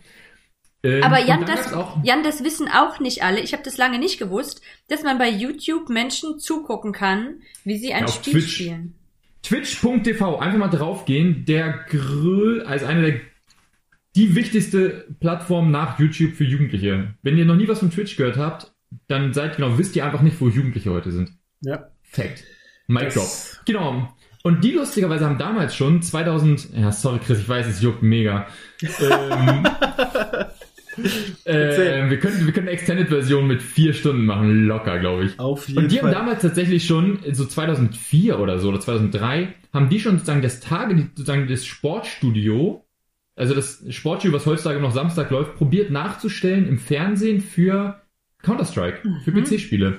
Und das heißt, ich habe dann, und es lief immer ab 22 Uhr und meine Ferien bin ich immer eingeschlafen vor dem Fernseher, weil da durfte ich bis 24 Uhr aufbleiben. Und da bin ich immer weggepennt natürlich dann abends, weil ich durfte so lange wach bleiben, aber ich man konnte natürlich nicht so lange wach bleiben. Und da bin ich immer vor ähm, Giga Esports eingeschlafen, ähm, wo dann halt Counter-Strike-Ligen gegeneinander gespielt haben. Also war so, das war weit vor dem, was heute passiert. Also wird, ne? 2004 oder Anfang der 2000er. Und da wurde wirklich wie so aktuelles Sportstudio. Da wurden, haben gegeneinander gespielt in der Bundesliga und dann wurde danach Analyse gemacht vor der Map, also vor, vor der Karte sozusagen mit den Spielern und so. Und zu dem Zeitpunkt war ich tatsächlich, also ich bin, sag das deswegen so ausführlich, weil ich zu dem Zeitpunkt schon sozusagen alles hatte, was ich brauchte, um das als Hobby zu haben. Also es hat genauso wie Leute heutzutage Fußball dann oder Fußball faszinieren finden oder irgendeinen Sport folgen, hatte ich, ich meine, ich hatte meine Spieler, die ich, die ich, den, den ich, die ich irgendwie kannte, ich kannte meine Teams, ich hatte die Show, wo ich das verfolgen konnte. Ähm, und klar, in meinem Alltag sozusagen hatte ich jetzt nicht so irgendwie, ich hatte jetzt nicht so viele Freunde, die jetzt irgendwie die Sendung auch geguckt haben oder so. Aber das hat erstaunlich gut funktioniert ab dem Zeitpunkt eigentlich sozusagen, dass ich da nichts mehr, also dass ich sozusagen da drin sein konnte. Und das hat sich bis heute gehalten. Also bis heute Ähm, und heute ist es halt so, dass dieses, dieses, das, was damals halt so das absolute Experiment war, irgendwo so um 22 Uhr irgendwo äh, auf dem 200 250. Kanal oder so, das ist heute halt das, was wirklich Fußballstadien füllt. Also was Mhm. wirklich die größten Sportevents der Welt von den Zuschauerzahlen sind E-Sports-Events mittlerweile in den Top Okay. 5. Und ähm, die füllen Fußballstadion. Also die sind in der, der Mercedes-Benz Arena in Berlin, die sind in Hamburg in der in der Colorline oder wie heißt es heutzutage? Ja. Irgendwas Arena. Ähm, genau, und das bekommen nur ganz viele nicht mit, weil die halt nicht, also weil es in einer anderen Welt stattfindet. Aber deswegen tatsächlich seitdem immer so gewesen und lustigerweise jetzt noch einen letzten Satz, weil dann muss ich mich auch zusammenreißen. Das ist dann, also ich glaube, ich würde sagen, so, sagen wir so, eben seit, sagen wir so Mitte der 2000er bis, ich würde sagen, so 2010 rum, immer so die Kommunikation war, Leute, glaubt mir mal, das wird irgendwann olympisch. Das wird irgendwann der Mainstream sein hier. Ihr wisst es nur noch nicht, ihr ganzen Fußball, keine Ahnung was, Curling-Fans. Und alle waren so, hey, ja, du, dein, du bist, du bist 16, halt mal, halt mal den Mund irgendwie, das ist bescheuert und niemand will, PC-Spiele sind kein Sport. Und das Lustige ist, dass so um 2010 rum das so groß geworden ist, durch das Streaming eben, dass mittlerweile es eher so rum ist, dass in dem- in dieser Szene eigentlich die Haltung ist, niemand braucht die Olympischen Spiele. Die Olympischen Spiele sind von, sind von zwei, sind von 1960. Niemand braucht Olympia. Und Olympia kommt sozusagen zum Gaming und sagt, Leute, könnt, könnt ihr irgendwo bei uns eine Rolle spielen? Was dann jetzt tatsächlich äh, passiert ist schon, dass sozusagen bei Test, sowas so testweise gemacht wurde. Und mittlerweile in der Szene eher diese Meinung ist so ungefähr, hä, wir haben unser eigenes Ding. Wir machen das seit 15 Jahren hier. Wenn ihr zu uns, klopft an, wenn ihr rein wollt, so ungefähr. Also das ist äh, tatsächlich mittlerweile so die Erfahrung. Und jetzt findet das halt statt, ne? Und jetzt ist das halt so, ich wollte noch ein, sag doch noch was zum Abschluss. Ich kann mich erinnern, wie wir im Herbst, so im Lockdown, so einen Spieleabend gemacht haben mit, ähm, mit Zoom und wir saßen da alle, ne, Hanna und noch, ich glaube, ich weiß nicht, Chris war glaube ich an dem Abend nicht dabei, wir haben so ein Kartenspiel online gespielt und nebenbei alle so uns per Zoom unterhalten. Und da sagte einer aus der Runde so Mitte 30-Jährige so, das ja, macht ja voll Spaß, hier so Mhm. zusammenzusitzen, was abends zu spielen und sich dabei einfach entspannt zu unterhalten. Das kann man ja öfter mal machen. Und ich habe gedacht, geil, Hm. das ist halt meine, mein Leben seit, Hm. ich würde schätzen, so locker 16 Jahren ist das halt mein, mein Standard sozusagen. Hm. Und das war irgendwie, genau, ich glaube, das war sehr sinnbildlich für die Entwicklung. Also dann, die Welt hat sich dorthin entwickelt. Ganz kurz, ich würde gerne einen Unterschied zwischen euch beiden schon mal nochmal markant machen, der manchen vielleicht nicht auffällt. Wie ich das raushöre, Jan, hast du viel Spiele gespielt, wo du auch tatsächlich, während du gespielt hast, mit anderen parallel in Kontakt warst, richtig? Ja. Die das ja. Spiel auch mitgespielt haben. Und Chris, bei Also dir. auch die hab ich- anderen, aber vorrangig das, ja. Genau, und Chris, bei dir habe ich viel wahrgenommen, dass du eher Spiele spielst, die du dann für dich gespielt hast und nicht unbedingt noch per Kopfhörer und Mikrofon mit anderen Spielern im Kontakt warst, richtig? Genau, also im Prinzip ist es auch so, dass die ganze Gamer-Szene, also jeder macht natürlich ein bisschen was, ne? Also ich habe ich hab auch Multiplayer oder online gespielt, genau, aber dass oft man zu, ein, zu einer Seite tendiert, ne? Also, und das kann man schon sagen, es gibt halt eher narrative Spiele, so Abenteuerspiele, die spielt man eher für sich alleine Mhm. und da ist es dann tatsächlich, du spielst halt deine Netflix-Serie selber oder eben Rollenspiele sind Mhm. es meistens, ne? Ähm, und dann gibt es eben die, die äh, online gehen und eher äh, Multiplayer spielen, also mit anderen spielen wollen. Das sind halt, man nennt das Singleplayer und Multiplayer im Prinzip. Und das sind schon so ein bisschen auch zwei Grundrichtungen, die es einfach in der ganzen Gaming-Branche gibt, die ähnlich groß sind, so. Und ähm, generell kann man sagen, dass PC-Spieler eher in dieser Online- in diesen, in diesen Online-Spielern, Spielen aktiv sind und Konsolenspieler eher, äh, sag ich mal, Singleplayer zu Ah, Hause okay. spielen. Das liegt auch eben an diesen Exklusivtiteln. Also da gibt es viel mehr Spiele, die das bedienen. Das, auf PC gibt es da, gibt's da auch einige, aber eben lange nicht so viel wie auf PlayStation. Wobei ich da Ja. tatsächlich widersprechen würde und sagen würde, die größten Konsolenspiele sind diese Couch, man sitzt zu zweit, zu dritt vor der Couch-Spiele. Also Counter-Strike, äh, nee, nicht Counter-Strike, äh, Call of Duty, FIFA zum Beispiel. Dieses, man sitzt mit so ein paar Leuten vor der Couch und spielt. Ah, der Unterschied. Ja, ach sorry. Ich ich sag noch, aber ich glaube, das ist tatsächlich, also Nee, das es ist tatsächlich, die sind äh, riesengroß, ja. Ja, da Nee, haben also wir noch gar nicht das- geredet, dass man mit anderen Leuten im gleichen Wohnzimmer zusammen Das wollte ich nämlich auch gerade Also, sagen. Das war in meinem Kopf jetzt noch gar nicht sagen. aufgetaucht, Pauline. Und das ist vielleicht auch ein guter Übergang, Pauline. ähm, Ja, das habe ich vorhin auch schon gedacht, weil ich glaube, also mir geht's wie Hannah, dass ich nicht so drin bin, mhm. aber dass mir immer mehr eingefallen ist jetzt, wo wir so erzählen. Und ähm, ich glaube, dass wir zum Beispiel in der Jugendgruppe haben wir auch gespielt. Ich weiß gar nicht, ob dir das so spontan, ah ja doch, fällt Jan auch ein. Okay, wir haben zum Beispiel ganz viel Singstar früher gespielt bei uns in der Gemeinde, in der Jugend. Aha. In der Gemeinde? Ähm, ja, schon. Also so irgendwie, ich finde, es gibt, also ich glaube, es gibt viele Leute, würde ich vermuten von meinen Freunden, die jetzt auch erstmal sagen würden, Gaming haben, haben sie nichts mit zu tun, aber es gibt auch viele Spiele, die man irgendwann mal gespielt hat. Oder ich glaube auch sowas wie so alte Computerspiele wie Moorhuhn oder Frogger kann ich mir auch vorstellen, dass mehr Leute die kennen. Moorhuhn. So, oder? Moorhuhn ist sehr bekannt, glaube ich. Und ähm, Mario Kart so mit so Familie, ne? Denk Genau. dran, mit Cousinen und Cousins halt irgendwo Mario Kart gespielt auch. Genau, es also gab der mal. Mario ja. Kart ist auch sehr bekannt. Es gab ja mal so einen krassen Hype einfach, wo dieses Casual Gaming, und zwar durch die Nin- Nintendo Wii. Das ist so die erfolgreichste Spielekonsole, die es je gab. Die haben irgendwie 200 Millionen Dinger davon verkauft. Und da ist es, glaube ich, echt in viele Wohnzimmer gekommen, ne? Also dieses mit diesen Controllern so in der Luft rumwedeln und da so Sachen steuern, das kennen echt krass viele. Und da sind dann Videospiele auch zu so Party-Spielen Mhm. irgendwie geworden. Genau, ja. Genau, das, der Trend ist wieder so ein bisschen weg, aber, ja. Okay. Pauline, wie ging's weiter? Ja, ähm, also ich meine, ihr habt jetzt viel von Jan gehört, dementsprechend könnt ihr euch vorstellen, dass ich auf jeden Fall auch äh, einige Spiele von Jan kennengelernt habe. Und ähm, ich glaube, ich könnte jetzt gar nicht mehr alle nennen. Ich dachte vorher, die Liste ist zu kurz. Also ich, ich kann so alles nennen, was ich gespielt habe an einer Hand, aber ich glaube jetzt mit allem, was ich irgendwann mal kurz gespielt habe oder was wir in der Familie hatten, ist doch viel. Wir hatten auf jeden Fall auch mehrere Gameboys. Ich habe ziemlich lange tatsächlich Pokémon Gameboy-Spiele gespielt. Ich glaube, das kann man nennen. Ich habe zehn Stück oder so. Also ich habe äh, mehrere Gameboys und mehrere, äh, etliche Spiele da. Ähm, und das war auf jeden Fall als Kind so. Und dann, das, das, den Begriff hat Jan jetzt noch mir übrig gelassen vielleicht, hat ähm, Jan ein sehr verrufenes Spiel irgendwann angefangen und ich habe dann ziemlich schnell mitgemacht und zwar World of Warcraft. Das kennen auch relativ viele Leute vom Wort, weil das, glaube ich, sehr negativ in den Medien war. Und äh, das habe ich auch gespielt. Ich habe das mit 14 auch gehört. Ich habe von 12 bis 14 gespielt. Also ich war relativ jung, glaube ich. Die Leute waren manchmal auch schockiert, wenn man dann so sein Alter sagt. Ähm, naja, Was, was ist denn das Verrufene an diesem Spiel? Ich habe ich hab das schon mal gehört, aber ich könnte nicht sagen, um was es da geht. Also ähm, World of Warcraft ist eins von diesen Spielen, wo man mit mehreren Leuten online zusammenspielt. Mhm. Und es ist eins von diesen Spielen, wo man sehr viel rumlaufen kann und so eine große Welt entdecken kann. Mhm. Und damit ähm, gibt's auch, finde ich auch ganz schön, das ist auch schon 25 Jahre alt, so eine Klassifizierung von möglichen Motivationen bei solchen Spielen. Ich dachte, die kann ich auch nochmal mitbringen, da hatten wir auch schon so ein bisschen was drin. Also, dass man eben so Sachen entdecken kann, das kann so eine Motivation sein, da gehöre ich auf jeden Fall voll dazu. Also, das fand ich auch daran toll. Also eigentlich vor allen Dingen rumlaufen und gucken. Und das, glaube ich, ist vielleicht auch ein bisschen das, was Hannah gesagt hat, diese Ästhetik und so weiter, dass man sich dafür begeistern kann. Mm, Und dann irgendwelche Sachen kennenlernen, das, ähm, ja. Dann kann man aber auch viel erreichen und man kann probieren, alle möglichen Ziele zu erreichen. Und man hat aber auch Kontakt mit anderen Leuten. Das kann auch so eine Motivation sein, dass vielleicht eben auch, ne, wie Jan eben dann meinte, er hat doch viel online gespielt, dass man mit anderen zusammenspielt.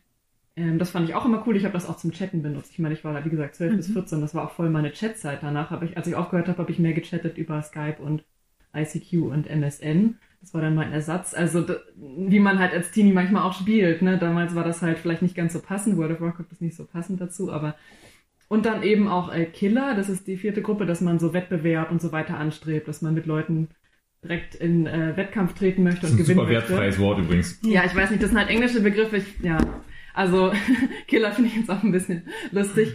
Ähm, und ich würde zum Beispiel sagen, ich bin voll so, äh, ich mag so Spiele, wo man, wie gesagt, rumlaufen kann und mit Leuten reden kann. Jan ist auch voll beim Wettkampf zum Beispiel, glaube ich, voll dabei und das ist immer so eine gute Motivation. Dementsprechend spielen wir auch, glaube ich, nicht unbedingt die gleichen Spiele oder Mhm. Mhm. ähm, so. Und haben auch, man muss sagen, selbst als wir das gleiche Spiel gespielt haben, als wir beide World of Warcraft gespielt haben, eigentlich nie zusammen gespielt, weil wir so grundsätzlich unterschiedliche Arten hatten, das Spiel zu spielen. Ja, also ich habe immer gerne zugeguckt. Ich glaube, äh, ich muss auch sagen, dass ich äh, wahrscheinlich die meiste Zeit meines Lebens mit Gaming eher zugeguckt habe als gespielt. so als kleine Schwester ähm, vor allen möglichen ja, Geräten zugeguckt. Und jetzt tatsächlich habe ich vor kurzem wieder angefangen durch eine Freundin. Das ist, ähm, weiß ich nicht, ob das jemanden hier von den HörerInnen Begriff ist, aber das ist gerade sehr in. Das ist so ein Anime-Open-World-Spiel, was kostenlos ist. Achso, Du hast Genshin Impact. äh, oh Genshin Gott. Impact.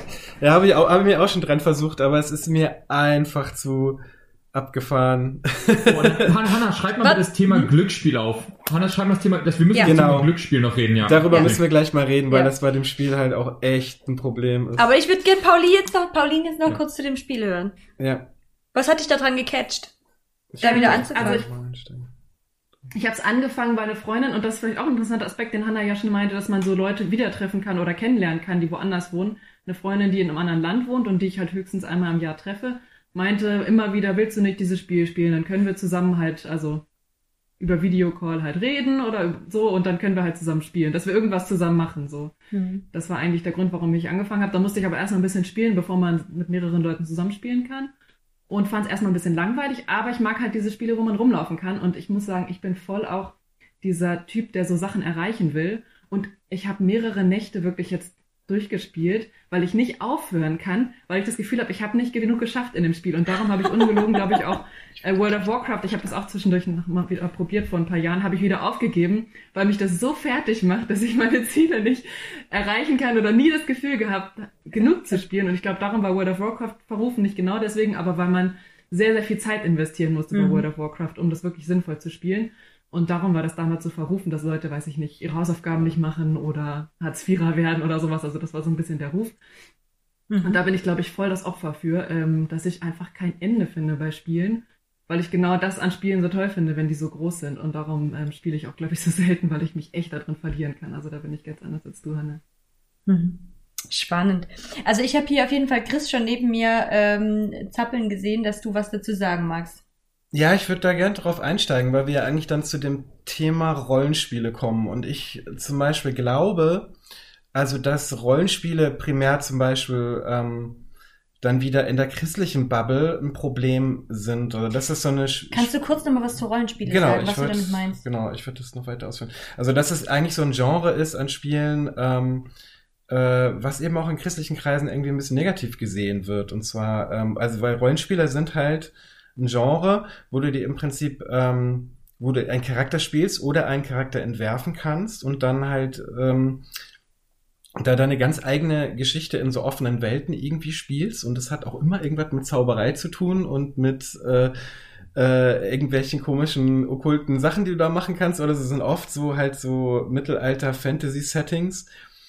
Ähm, und sind oft eben auch, ist oft eben genau dieses Genre, was eben auch damit verbunden wird, dass äh, Menschen total versacken am Computer und die Kids mit Chips da sitzen und die ganze Nacht sich hochgrinden in den Levels, um in diesem Spiel mithalten zu können und so. Ähm, und äh, ich habe da so eine ganz lustige Anekdote. Das hat jetzt indirekt dann was mit digitalen äh, Spielen, also mit Videospielen zu tun. Aber es gab so einen Rollenspielladen bei uns im Viertel. So und die die Gemeinde, die ich war, die haben diesen Laden irgendwann entdeckt und dachten halt, das sei irgendein okkulter Laden und haben dann angefangen, diesen Laden zu bebeten, dass er halt doch das Viertel verlassen solle. So. Und das habe ich dann irgendwann spitz gekriegt und es war mein Rollenspielladen. Äh, Ich habe halt auch so Pen and Paper gespielt, nicht nur. Die armen Nerds, die haben da über, im, über den Tabletop Games gesessen, einfach so und unbedingt in Linealen ausgerechnet, ob sie sich nur mit ihrem Ork gegenseitig erwischt haben mit, ihrem Pfeil und Bogen. Und dann kamen die Christen und wollten die frei beten. Die war so, Digga, lass uns, äh, ich würfel drauf, okay? Genau, das heißt, also ich, genau, vielleicht kann man darüber nochmal sprechen. Das würde mich bei euch mal interessieren. Welche Erfahrungen habt ihr da gemacht, so mit, mit Videospielen und so und dann irgendwie im, im christlichen Rahmen? War das irgendwie alles cool, weil ihr beide seid ja ein bisschen später als ich? Ich glaube, zu meiner Zeit war das schon noch echt ein bisschen verpönt, so Videospiele. Generell.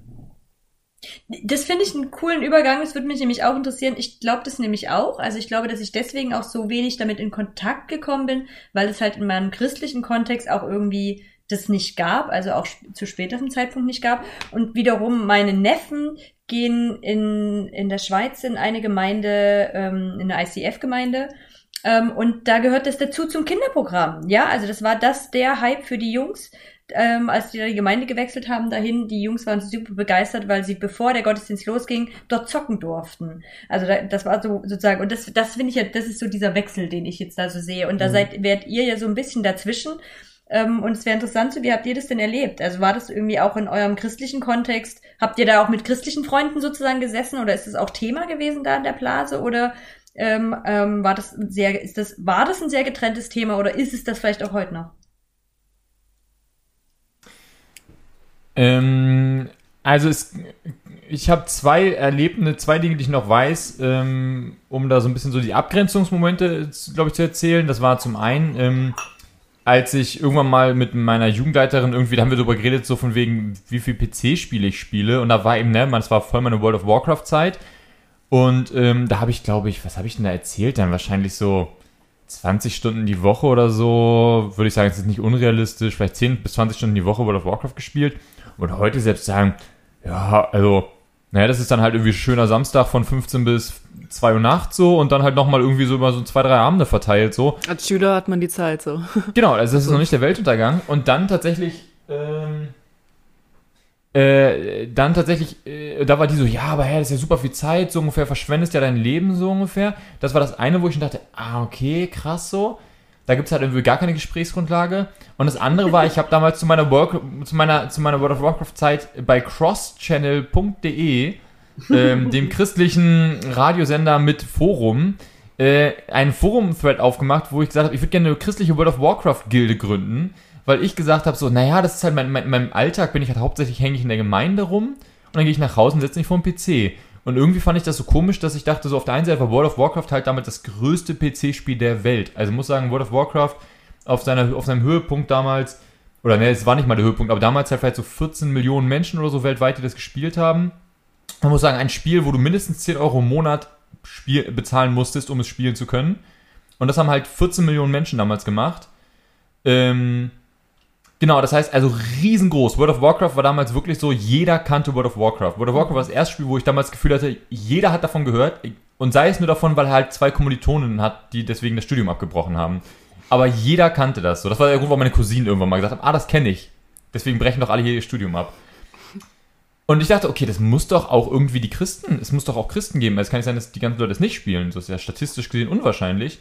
Und dachte dann, geil, lass doch hier was gründen, wo man sich halt, ja, genau, also irgendwie halt Christen ist. Ich weiß auch nicht, warum ich wollte, dass man jetzt, warum das irgendwie, warum ich das wollte. Oder was man genau gemacht hätte. Das Genau, hat wahrscheinlich ob- gar keine ich hatte Idee. eigentlich nicht vor, dass man jetzt irgendwie ähm, Azeroth freibetet äh, und in Ironforge irgendwie äh, Schilder hochhält mit irgendwie bekehr dich so.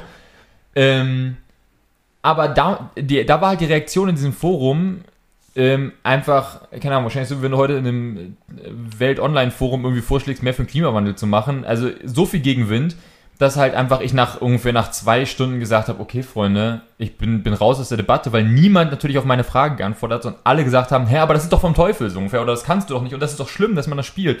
Und ich war so, Leute, ich habe dann nicht nachgefragt, ob das gut oder schlecht ist, ich wollte Leute mitspielen, aber dann bin ich halt raus hier.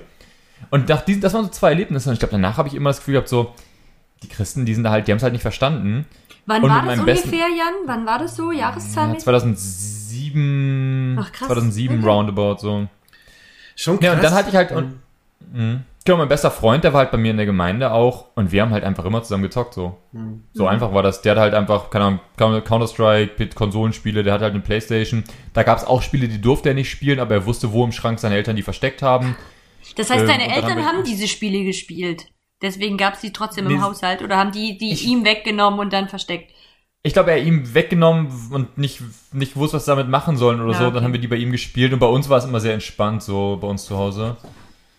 Genau, aber deswegen war das halt, von da ab war das halt irgendwie, mit alle, alle Jugendlichen haben PC-Spiele gespielt, Hm. gefühlt so. Ja. Zumindest so alle, alle, alle, alle Jungs auf jeden Fall haben halt irgendwie Counter-Strike irgendwie schon mal gespielt. Und so, ja. Mhm. Pauline, wie hast du das erlebt?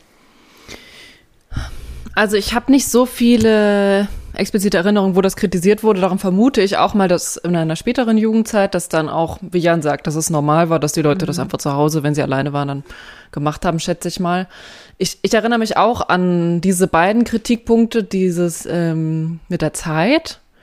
Das wurde ja auch von vielen Leuten dann irgendwie dem entgegengebracht, dass es zu viel Zeit kostet. Und das kenne ich auch insgesamt so ein bisschen aus dem Christlichen, dass alle möglichen Sachen, die Zeit kosten, eigentlich, die müssen immer einen Zweck haben. So, egal was es ist. Wenn, man dürfte dann zum Beispiel World of Warcraft vielleicht nur spielen, weil man wirklich die ganze Zeit evangelisiert oder sowas. Also alles, was man macht, muss einen Zweck haben. Ich habe zum Beispiel mal in einem Buch gelesen von jemandem, der sich im Gefängnis bekehrt hat. Keine Ahnung, was für ein Buch das war. Und der hat gesagt, naja, dieses ganze Kartenspielen, was die anderen hier machen, für sowas habe ich keine Zeit. Ich bin zwar noch zehn Jahre hier, aber ich mache Theologiestudium oder sowas. Ich mache irgendwas mit meiner Zeit. Und das ist ja auch ein cooles Prinzip, aber das ist bei mir sehr, sehr hängen geblieben. Ich glaube, das ist schon mal eine christliche Prägung, dass man eigentlich alle Zeit nutzen muss. Muss alles effektiv sein, was ich die ganze Zeit mache. Das prägt mich, glaube ich, immer noch, dass, ähm, dass es irgendwie, man das immer vor sich selber rechtfertigen muss, etwas Unsinniges zu tun. So. Ja, einfach vielleicht Zweite- was nur für die Freude zu tun, ne? Also was nicht jetzt einen großen Output oder so hat. Hm. Genau, genau, ja. Mhm.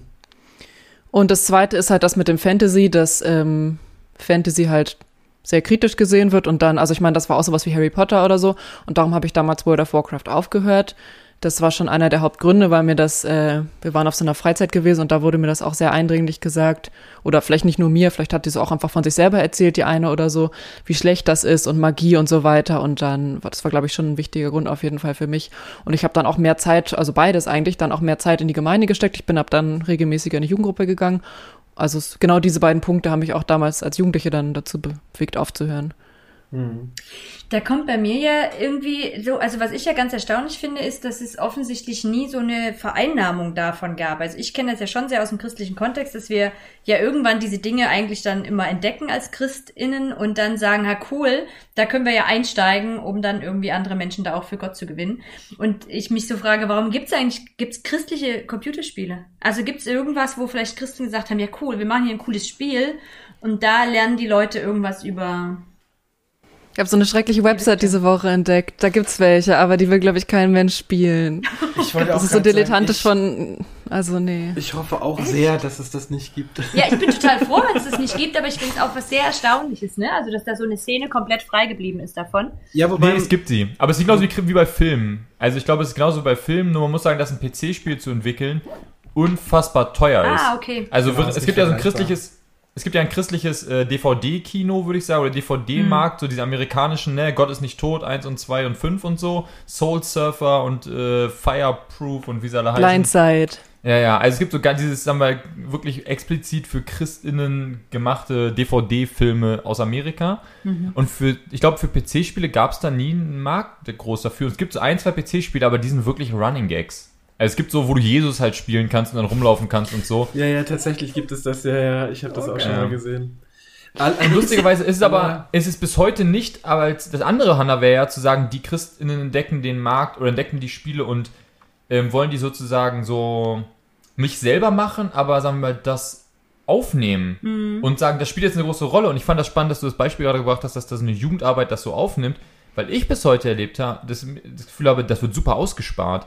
Also ich habe, ich habe jetzt noch Gespräche, wo Leute halt sagen, so ja, wir würden das gerne so bei unser unserem Jugendevent aufnehmen, aber wir haben keine Ahnung davon. Kennt ihr da jemanden, der sich damit auskennt? Und ich denke so, krass. Also man muss ja auch echt bei Videospielen sagen, ich meine, das hat alles mal sehr, sehr einfach angefangen und viele Spiele waren sehr stereotyp oder so, aber dass natürlich auch der Markt heute so breit ist, wie Netflix-Markt auch ist. Ne? Also du wirst auch Spiele finden, die durchaus halt ähm, religiöse Inhalte haben oder die sowas mit reflektieren. Also gerade in diesem ganzen Adventure-Rollenspiel-Bereich, die ja super narrativ sind, wirst du auch immer wieder ähm, auf Themen stoßen, die halt irgendwie tatsächlich ja auch in unserer Welt da sind. Ne? Also wenn ich zum Beispiel an, an Life is Strange denke, das ist äh, so eine Adventure-Serie von einem französischen ähm, Videospielstudio, äh, wo du einfach auch Fi mit Figuren begegnest, die vielleicht religiös sind. Also Mhm. da ist zum Beispiel ein junges Mädchen, was sehr streng religiös aufgewachsen ist und dann kurz vorm Selbstmord steht und du musst es retten und keine Ahnung. Und solche Sachen kannst du, also du im, Mhm. durchspielst in Videospielen durchaus einfach auch diese Themen mit und die können da drin vorkommen. Mal kritisch, mal ähm, gibt es vielleicht einfach verschiedene Religionsgemeinschaften in Spielen oder so. Ähm, also von daher würde ich jetzt auch nicht sagen, dass Video und Spiele ein komplett religions- oder kulturfreier Raum da irgendwo so sind. Ne? Das hat sich einfach Mhm. auch sehr, sehr verändert. Und ähm, genau, also ja. Aber ich. Ist halt auch wie Filme, ne? Also das Ja. ist eine Aus, so wie eine, also genauso wie bei Filmen Leute sich von außen eben das wahrnehmen und dann beschreiben, ist das halt genauso passiert bei Computerspielen. Aber das ist ja so ein bisschen genauso wie bei Filmen der Punkt, sobald du, sobald Leute das Thema, sagen wir, das Medium egal ist und das Medium nur noch zum Zweck gemacht wird und zum Mittel und man sagt, wir machen jetzt halt einen Film und das, wir wollen aber, dass Leute etwas Bestimmtes denken, nachdem sie den Film geguckt haben, siehe die Filme, die ich eben aufgezählt habe, dann wird's eben eklig, weil dann hört's auf Kunst zu sein und dann wird's eben äh, ganz, ganz schnell super langweilig und durchschaubar. Und das gleiche ist halt bei PC-Spielen und auch deswegen setzen sich da genauso auch die Sachen nicht durch. Also wenn du einen Film machst, wo du sagst, ich möchte den Leuten am Ende sagen, dass alle Leute am Ende ihr Leben Jesus geben, die den Film geguckt haben, dann wird der Film wahrscheinlich schlecht. Und wenn du halt ein PC-Spiel machst, wird das PC-Spiel schlecht. Genau, deswegen glaube ich, ja. Wobei es natürlich heute auch schon viele, viele Spiele gibt, die ziemlich klare Aussagen treffen. ne? Also wenn ich an, an, an The Last of, Us, Pa- äh, Last of Us Part 2 denke zum Beispiel. Ah, aber da, da wir spoilern ja keine PC-Spiele, die letzten, die erst ein Jahr alt sind, ne? Ja, das ist jetzt ein PlayStation-Spiel, aber eben die aktuelle Themen wie Transgender oder irgendwie äh, homosexuelle Beziehungen oder sowas irgendwie thematisieren. Also es gab einen Riesenskandal zum Beispiel um Last of Us, Us 2, was von einer homophoben Lobby dann halt massiv, also es ist halt irgendwie wieder Game of the Year geworden, wie alle äh, Naughty Dog Spiele. Und dann hat das halt ganz, ganz, ganz viel Gegenwind gekriegt aus so einer ähm, genderfeindlich, homosexuellen feindlichen Lobby in den USA. Solche Sachen passieren dann halt schon. Ne? Also es gibt schon viele Spiele, die auch ja schon auch ein bisschen polarisieren oder die irgendwie Aussagen treffen. Also genau, es gibt es relativ wenig natürlich aus dem christlichen Mi- Milieu, wie genau einfach, ich glaube auch tatsächlich der Hauptgrund ist einfach einfach die Produktionskosten. Also große Spiele, wie jetzt so ein Naughty Dog Spiel oder Rockstar Spiel, da entwickeln ja 500 bis 1000 Leute fünf Jahre dran, dass so ein Spiel rauskommt. Ne? Das ist halt unfassbar viel Geld kostet das und muss sich dann, und das kann natürlich jetzt irgendwelche christlichen Communities auch überhaupt nicht realisieren. Genau, ich glaube, wenn mal, man muss, googelt mal Genshin Impact, das Spiel, von dem Pauline erzählt hat, und googelt mal, wie viel Geld das Spiel macht. Und ihr werdet, euch werden die Augen aus dem Kopf fallen. Also, ohne Mist, ihr werdet, ihr, solche Beträge habt ihr noch nie, solche Beträge habt ihr noch nie mit irgendwas von Entertainment in Verbindung gehört. Da geht es um Milliarden. Aber Auch was, was perfekter da, Zeitpunkt. wie, wie gibt man, Jetzt zu Corona. genau, aber wie gebe ich denn da für Geld aus? Ist es in dem Moment, wo ich das kaufe oder weil ich Dinge noch dazu kaufen muss, wenn ich das spiele? Das unterscheidet Ja, das ist überall sich sehr. anders, Das ja. unterscheidet sich sehr. Also es gibt ganz normal im, immer noch Spiele, die kannst du kaufen. Die kosten dann irgendwie 70, 60 Euro und dann hast du halt wirklich auch dieses Spiel gekauft und kannst irgendwie alles spielen. Manchmal gibt's dann noch DLCs, das ist so extra Content, den man dann wieder dazu kaufen kann. Der ist dann ein bisschen günstiger, aber du kannst dann neue Quests zum Beispiel dazu kaufen. Jetzt, du, du nutzt jetzt schon zu viele Fremdwörter, Chris. Ja, sorry. Dir, dir Content, Quests. Erweiterungen zum Spiel. Genau. Man Darf ich, das, sich darf, ich dem, darf ich die Entwicklung erzählen von dem, vom Anfang sozusagen, Ich von der würd- Ursprung des, Ich Vielleicht macht würd- Chris noch fertig Ich und dann. kurz, Okay, kurz sorry. meinen Gedanken noch zu Ende bringen. Genau, und es gibt äh, Pay-as-a-Service-Games. So, das sind Spiele, die kriegst du im Prinzip umsonst. Und ähm, die finanzieren sich dadurch, dass du im Spiel wieder Dinge kaufst. Hm. Und das ist, äh, das ist ein ganz anderes Konzept. Und das ist auch etwas, was noch relativ jung ist, was sich so in den letzten Jahren irgendwie angefangen hat zu etablieren, vor allen Dingen durch Mobile Games. Also Genshin Impact zum Beispiel ist primär ein Mobile Game wo du im Prinzip, also die Plattform, das Basisspiel for free hast, das kannst du dir runterladen, fängst dann an zu spielen, wirst aber in diesem Spiel ähm, dazu animiert, äh, dir Dinge in diesem Spiel zu kaufen. Also du gibst echtes Geld aus, um dir eine bestimmte Ausrüstung zu kaufen. Oder du gibst echtes Geld aus, um dir einen Charakter freizuschalten. Oder du gibst echtes Geld aus, um ein paar Levels aufzusteigen, um schneller, stärker zu werden und im Spiel mithalten zu können.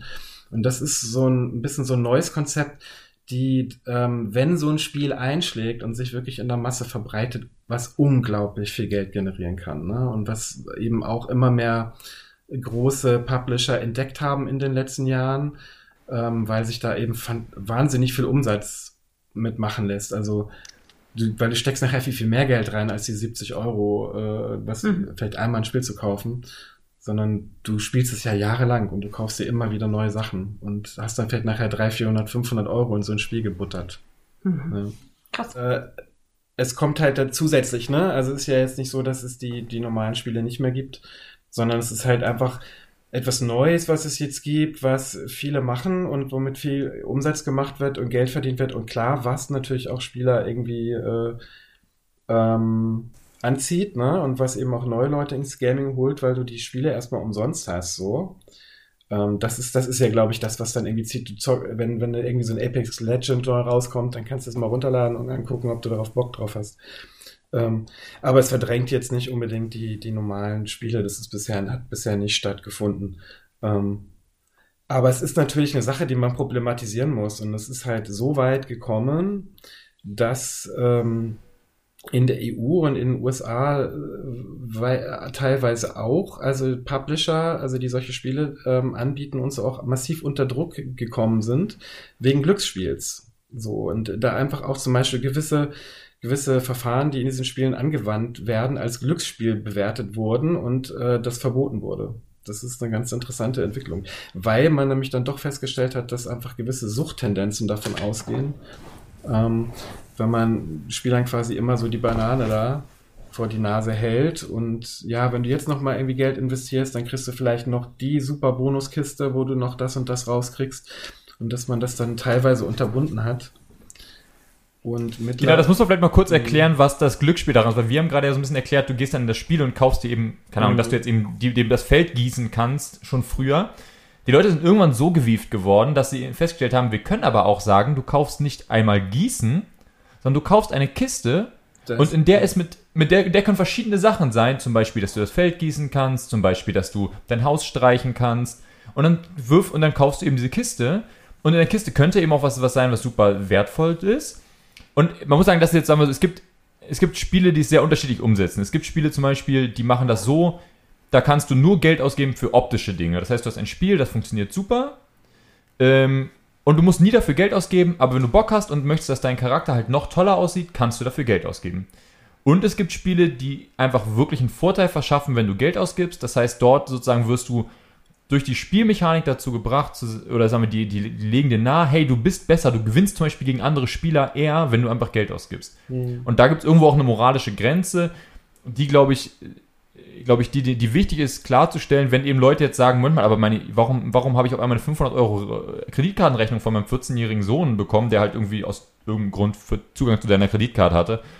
Und die dann sagen, Moment mal, wie kann das denn sein? Und dann zu sagen, ja, genau das ist eben was, worüber man mit, seinen, mit den Leuten reden muss, glaube ich, gerade mit Jugendlichen heutzutage.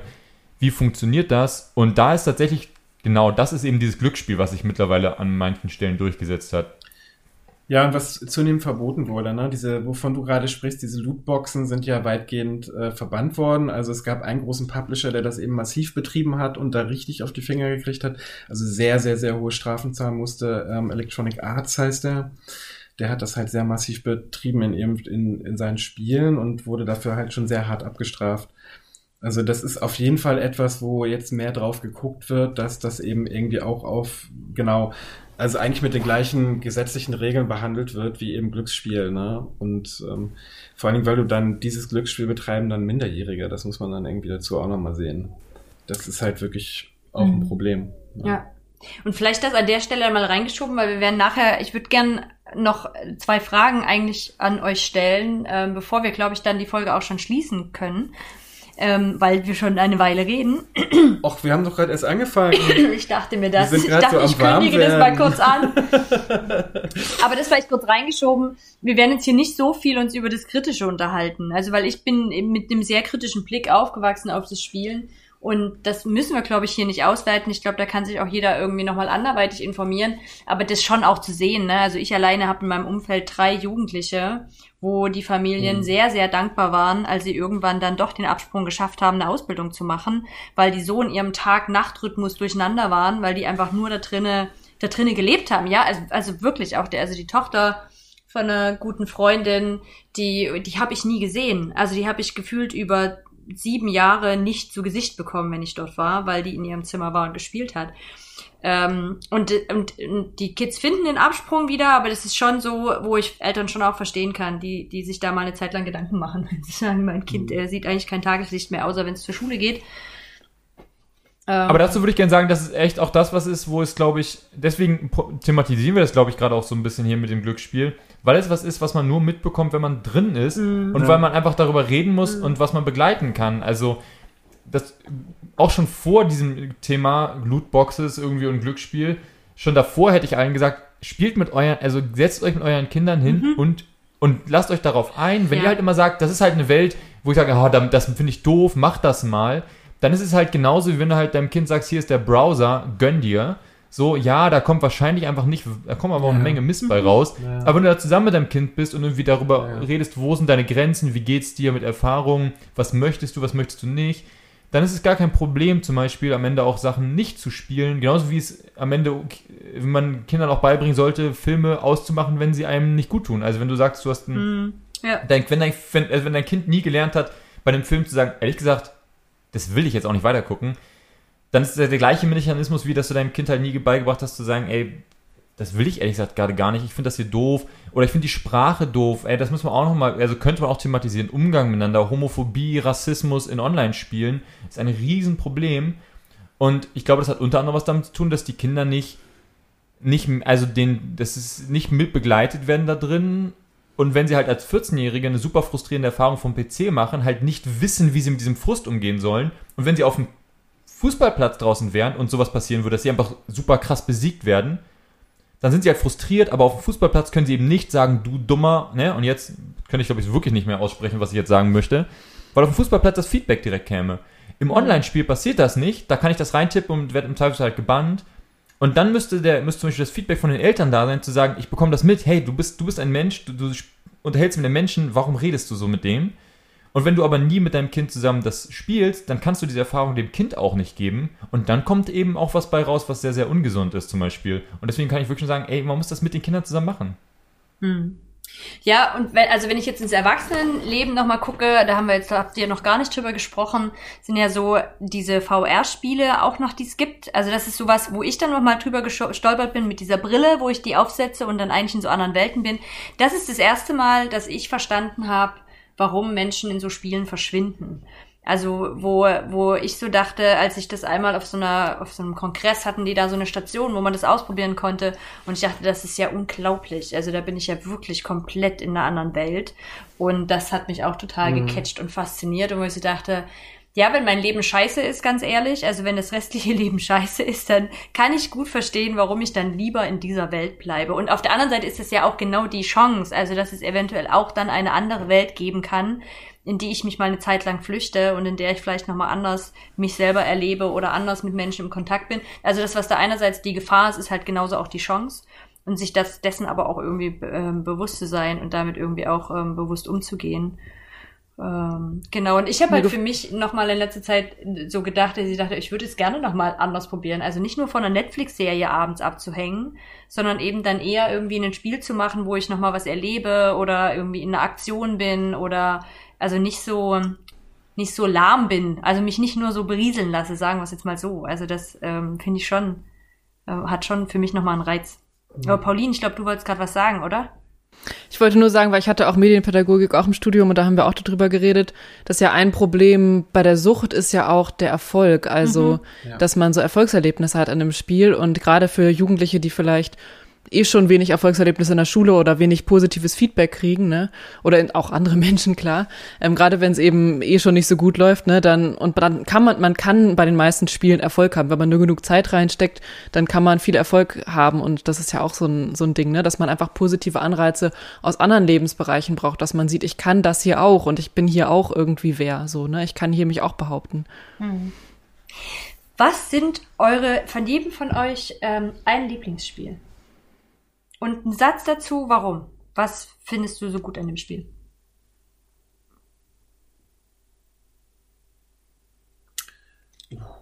Schwer? Eins ist immer schwer, weil. Ja, ja wollte so, gerade sagen. Das ist immer Kommt so, wie, was ist dein Lieblingsfilm oder so? Äh.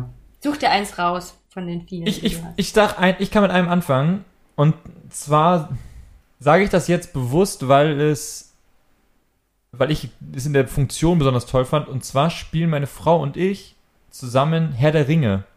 Ähm, Lego Herr der Ringe an der Playstation.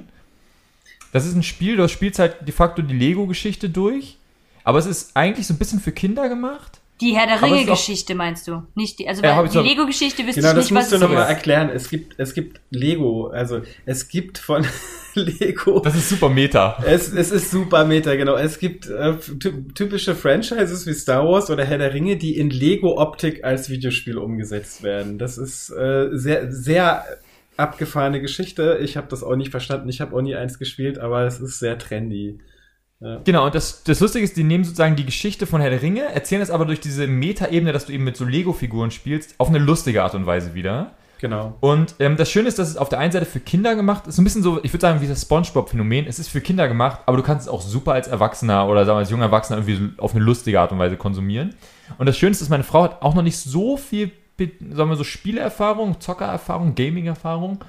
Und wir haben festgestellt, das ist zum Beispiel ein Spiel, was wir zusammen tatsächlich gleichberechtigt, einigermaßen gleichberechtigt zusammen spielen können. Und deswegen ist das, nenne ich das jetzt einfach an dieser Stelle. Cool. Ähm, und äh, genau, wir haben vorher so ein paar Spiele gespielt, die wir dann immer so auf, die immer so auf, ah, einer spielt, einer guckt zu, mehr so Monkey, also Rätselspiele und sowas, Monkey Island und sowas. Und das ist das erste Spiel, wo ich wirklich, das, das ist so, das spielen wir zusammen. Und das fand ich total, da war so mein Hobby und jemand, der auf der anderen Seite totale, auch so eben so eine Berührungsangst so ein bisschen hatte, so. Und immer gesagt, oh, deine Spiele, die sind hässlich, da wird nur rum, das ist so gewalttätig alles, das ist irgendwie, du benimmst dich auch scheiße, wenn du deine Spiele spielst. und hier war auf einmal was, wo man dachte, cool, das ist süß. Oder funktioniert. Hm. Okay, danke. Pauline, hast du schon eins? Also, pff. Also ich kann eigentlich nur ein Lieblingsspiel sagen, weil ich nur ein Spiel wirklich viel gespielt habe, das ist World of Warcraft. Und ähm, ich habe, wie gesagt, in meinem Studio mich noch ein paar Mal hingesetzt und das nochmal runtergeladen. Insofern könnte ich das wahrscheinlich sagen, weil ich ähm, halt voll der Fantasy-Fan bin, also schon seit ich Kind bin. Und dass so viele verschiedene Fantasy-Welten sozusagen drin sind. Ja. Chris. Oh, ich kann mich gerade nicht so entscheiden, ob ich jetzt wirklich mal so ganz nerdy ein Spiel sage, was mich einfach super beschäftigt hat, oder ob ich etwas lieber empfehlen möchte. Sag das Nerdy-Spiel, die Empfehlungen machen wir später noch. Ach so, okay. Achso, meins war aber als Empfehlung gerade schon. Ah ja, das stimmt, das habe ich, ja, du hast recht. Hm, tja. Habe ich meine Ähm. Frage ungenau gestellt, offensichtlich. Also ein Spiel, was ich sehr gefeiert habe, so in den letzten Jahren, wo einfach etwas, das hat man, hat man jetzt nicht so oft, wenn man schon so viele Videospiele gespielt hat, was nochmal wirklich so eine totale kindliche Entdeckerfreude und wo man wirklich total in so eine Welt abtaucht und alles entdecken will und jedes Quest irgendwie machen will und alles von der Geschichte herauskriegen möchte und erforschen möchte was mich da nochmal richtig gecatcht hat und was ich dann irgendwie so 50 Stunden durchgesuchtet habe, äh, das war Horizon Zero Dawn. Das ist so ein postapokalyptisches ähm, Open-World-Action-Rollenspiel, wo du einen Charakter spielst, Aloy, die ähm, so ein bisschen als Außenseiter in einer postapokalyptischen Welt äh, aufgewachsen ist und dann so da ihren Weg finden muss und ihre Geschichte entdecken muss und die und äh, parallel einfach diese ganze Postapokalypte auch irgendwie äh, ähm, äh, er- erforscht und du weißt, was passiert ist in dieser Welt. Und es ist einfach super gut gemacht, wie du diese Geschichte dann entdeckst, was da passiert ist, dass eben die Welt untergegangen ist und wie sie ihre Rolle da findet. Und genau, das hat mich, glaube ich, sehr, sehr an Bildschirm gefesselt. Genau. Spannend. Cool. Ich habe auf jeden Fall noch die Einsteigerfrage. Ich möchte, angenommen, ich, ja, möchte einsteigen ins Game. Ich würde gern, das ist tatsächlich sogar ernst gemeint. Ich habe, ähm, was ich nutze an Computern, ist irgendwie ein alter Laptop, den ich aber eigentlich nicht mehr benutze, weil er kaputt ist. Und ich nutze jetzt ein Surface. Und das war's quasi schon. Ansonsten habe ich noch ein Handy und ein Tablet.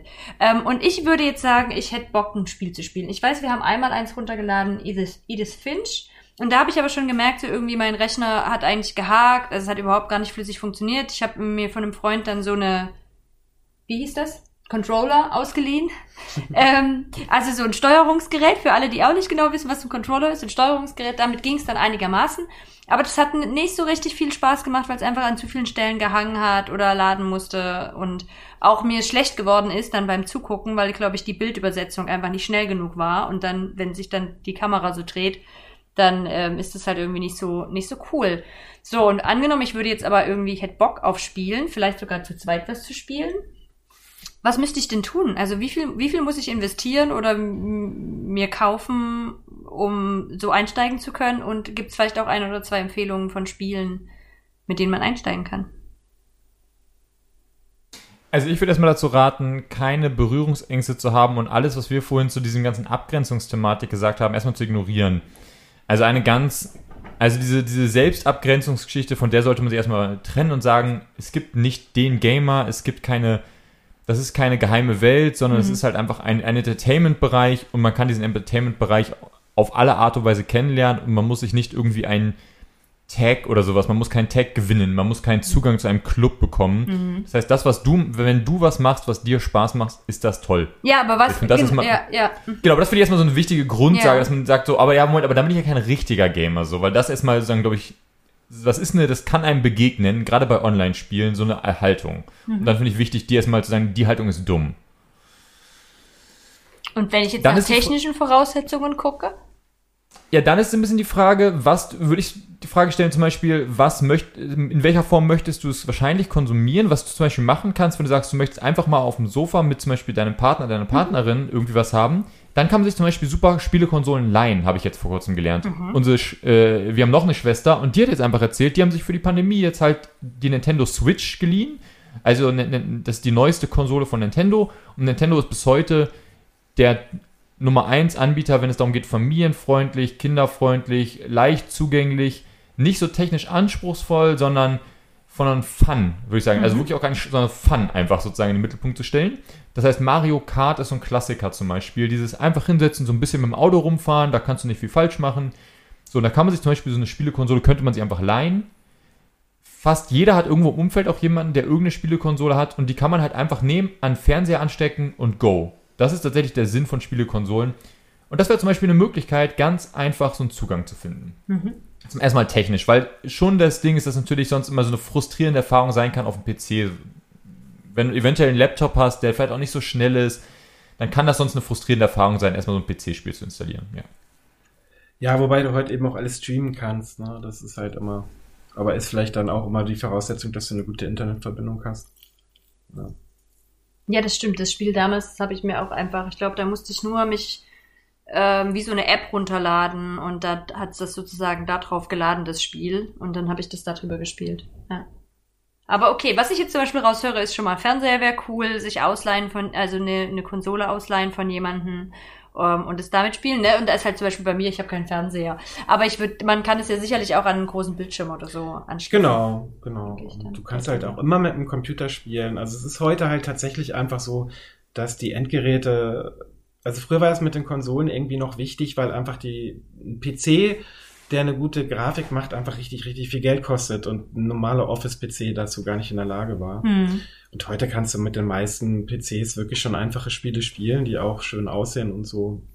Und ähm, genau, deswegen meine Empfehlung wäre auf jeden Fall einfach, das vielleicht auf den Geräten mal auszuprobieren, die man schon hat. Ne? Auf dem Smartphone oder auf dem PC gibt's tolle Spiele.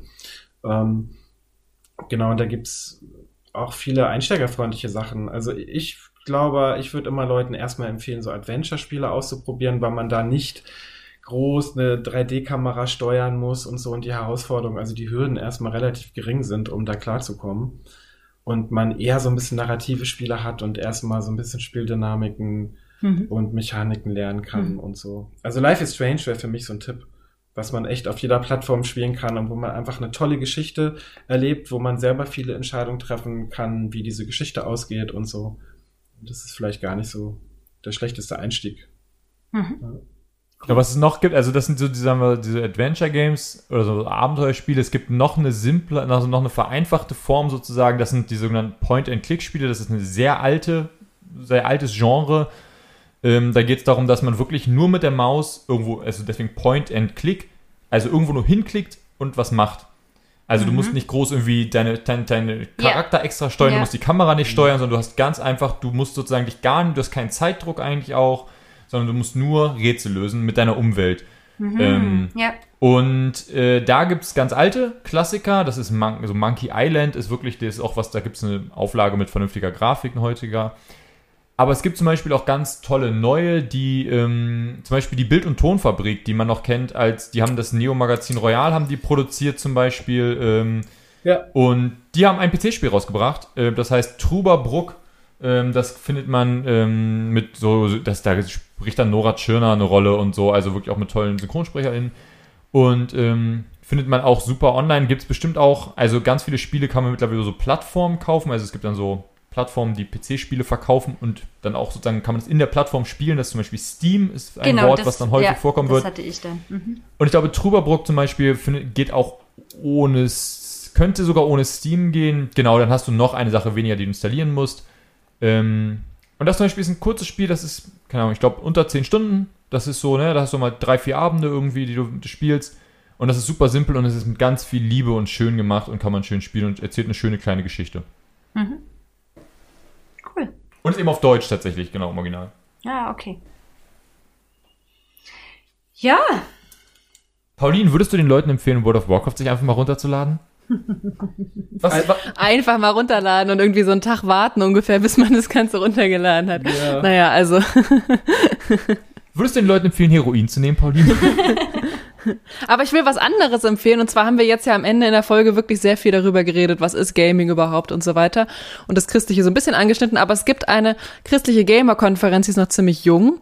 Aber für die, die das interessiert, ähm, vielleicht weil sie auch schon selber spielen oder wie auch immer, ähm, die findet im September wieder statt online. Und die heißt Level Up. Die ist unter anderem vom CVJM gemacht. Level Up heißt die. Und da kann man einfach mal vorbeischauen auf der Website. Ich denke, vielleicht verlinken wir die auch. Das ist halt für Leute, die entweder gamen oder was steht hier noch? Ich glaube, Cosplay, Anime und Science Fiction, genau. Das sind so die Themen und das sind halt alles ChristInnen, die irgendwie sich selber damit beschäftigen, die die Themen cool finden und die dann irgendwie diese Überschneidung von Gaming und Christsein da behandeln. Also, wenn das mehr interessiert, da kann man vielleicht, oder kann man auch sich alte Beiträge von der letzten Konferenz, glaube ich, online angucken. Also, da könnte man nochmal vorbeischauen. Cool. Und mal, mal rumfragen. Ich glaube, es gibt auch immer viele Leute im Umfeld, bei denen man es nicht denkt, die einfach gerne PC-Spiele spielen. Und ich sag mal so, bei 14-Jährigen, da ist, die sind vielleicht nicht so gut da drin, einen dann reinzunehmen in so ein System.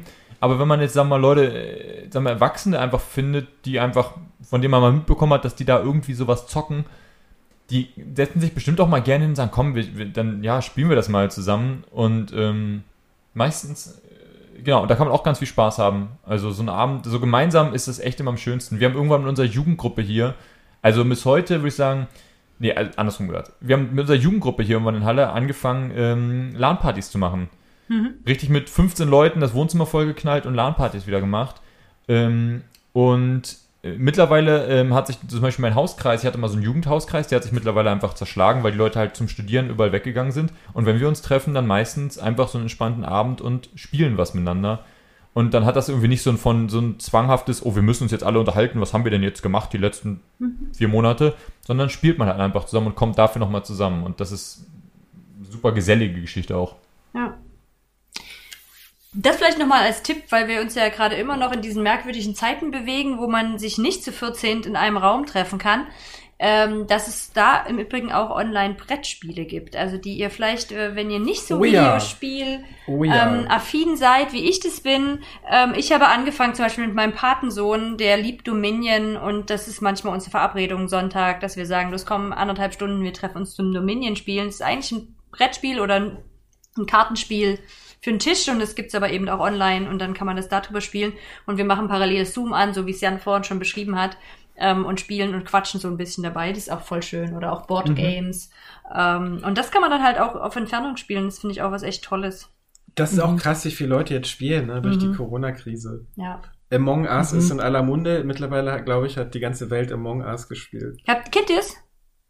Ich sehe fraglos Nicht selber Gesichter. gespielt. Geil, kennt ihr Palermo? Also, natürlich- kennt ihr Mord in. Among Us hat, AOC hat Among Us gespielt. Ich sag immer, wo ist der Stream, wo Ulrich Parzani gegen Michael Diener Among Us spielt und wir finden raus, wer ist Sass. Wer auch immer ihr da draußen seid, eure christliche Jugendplattform macht, das ist der Moment, mit dem ihr die Jugendlichen catcht, wenn ihr Ulrich Parzani versus Michael Diener Among Us. Oh ja. Gra gratis Geld. Sehr gute Idee. Also das ist ein total witziges Spiel, was wir auch viel ähm, gespielt haben mit Freunden. Es ist wie Mord in Palermo nur als ähm, Computerspiel. Ähm, es sind unglaublich viele Namen von Computerspielen gefallen. Ich habe keine, also bei den meisten habe ich keine Idee, wie man die ansatzweise schreiben würde. Kriegen von wir jetzt dem, eigentlich Geld von den. Publishern bei der ganzen Werbung? Und die Frage wäre, Jan, können wir die drunter Ja. schreiben, dass Menschen, die Ja. so ahnungslos sind wie ich, eine Chance haben, einzusteigen und voll Ich pack da auch eine, ich pack da eine Liste drunter und pack auch Namen drüber. Ich pack Sehr auch Namen drüber, grob, dass man irgendwie weiß, weil mir ist zum Beispiel gerade noch eins, da fällt mir der Name die ganze Zeit nicht ein. Es gibt ein ganz ein tolles PC-Spiel, wenn man eine Playstation hat, wo man zusammen eine Story durchspielt und man wirklich dann immer die Blickwinkel, also man muss richtig interagieren und man sitzt zusammen auf dem Sofa und bricht aus dem Knast aus. Und das ist Ah, nicht ja, nur so genau. Minispiel, sondern wirklich richtig, richtig gut gemacht. Also Ja, es gibt ganz, ja, genau. Und da pack, der Name fällt mir gerade nicht ein, aber ich Ich- packen, packen wir drunter. Mir liegt da auch auf der Ja, Zunge. super. Also, äh, genau. Also ich finde, für mich ist es echt wie so eine Welt, die ich noch entdecken kann. Ich wünschte, ich hätte ein bisschen mehr Zeit. Dann, ähm, könnt, dann würde ich mich da, glaube ich, gerade so mal voll reinknien.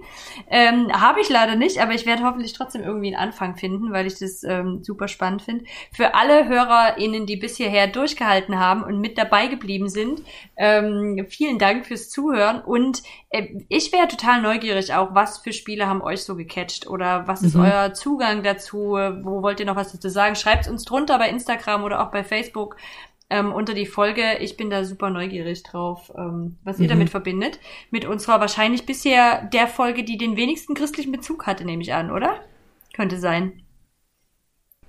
Ja, und addet mich bei League of Legends und werdet mit mir schlecht und regt euch mit mir auf. Genau.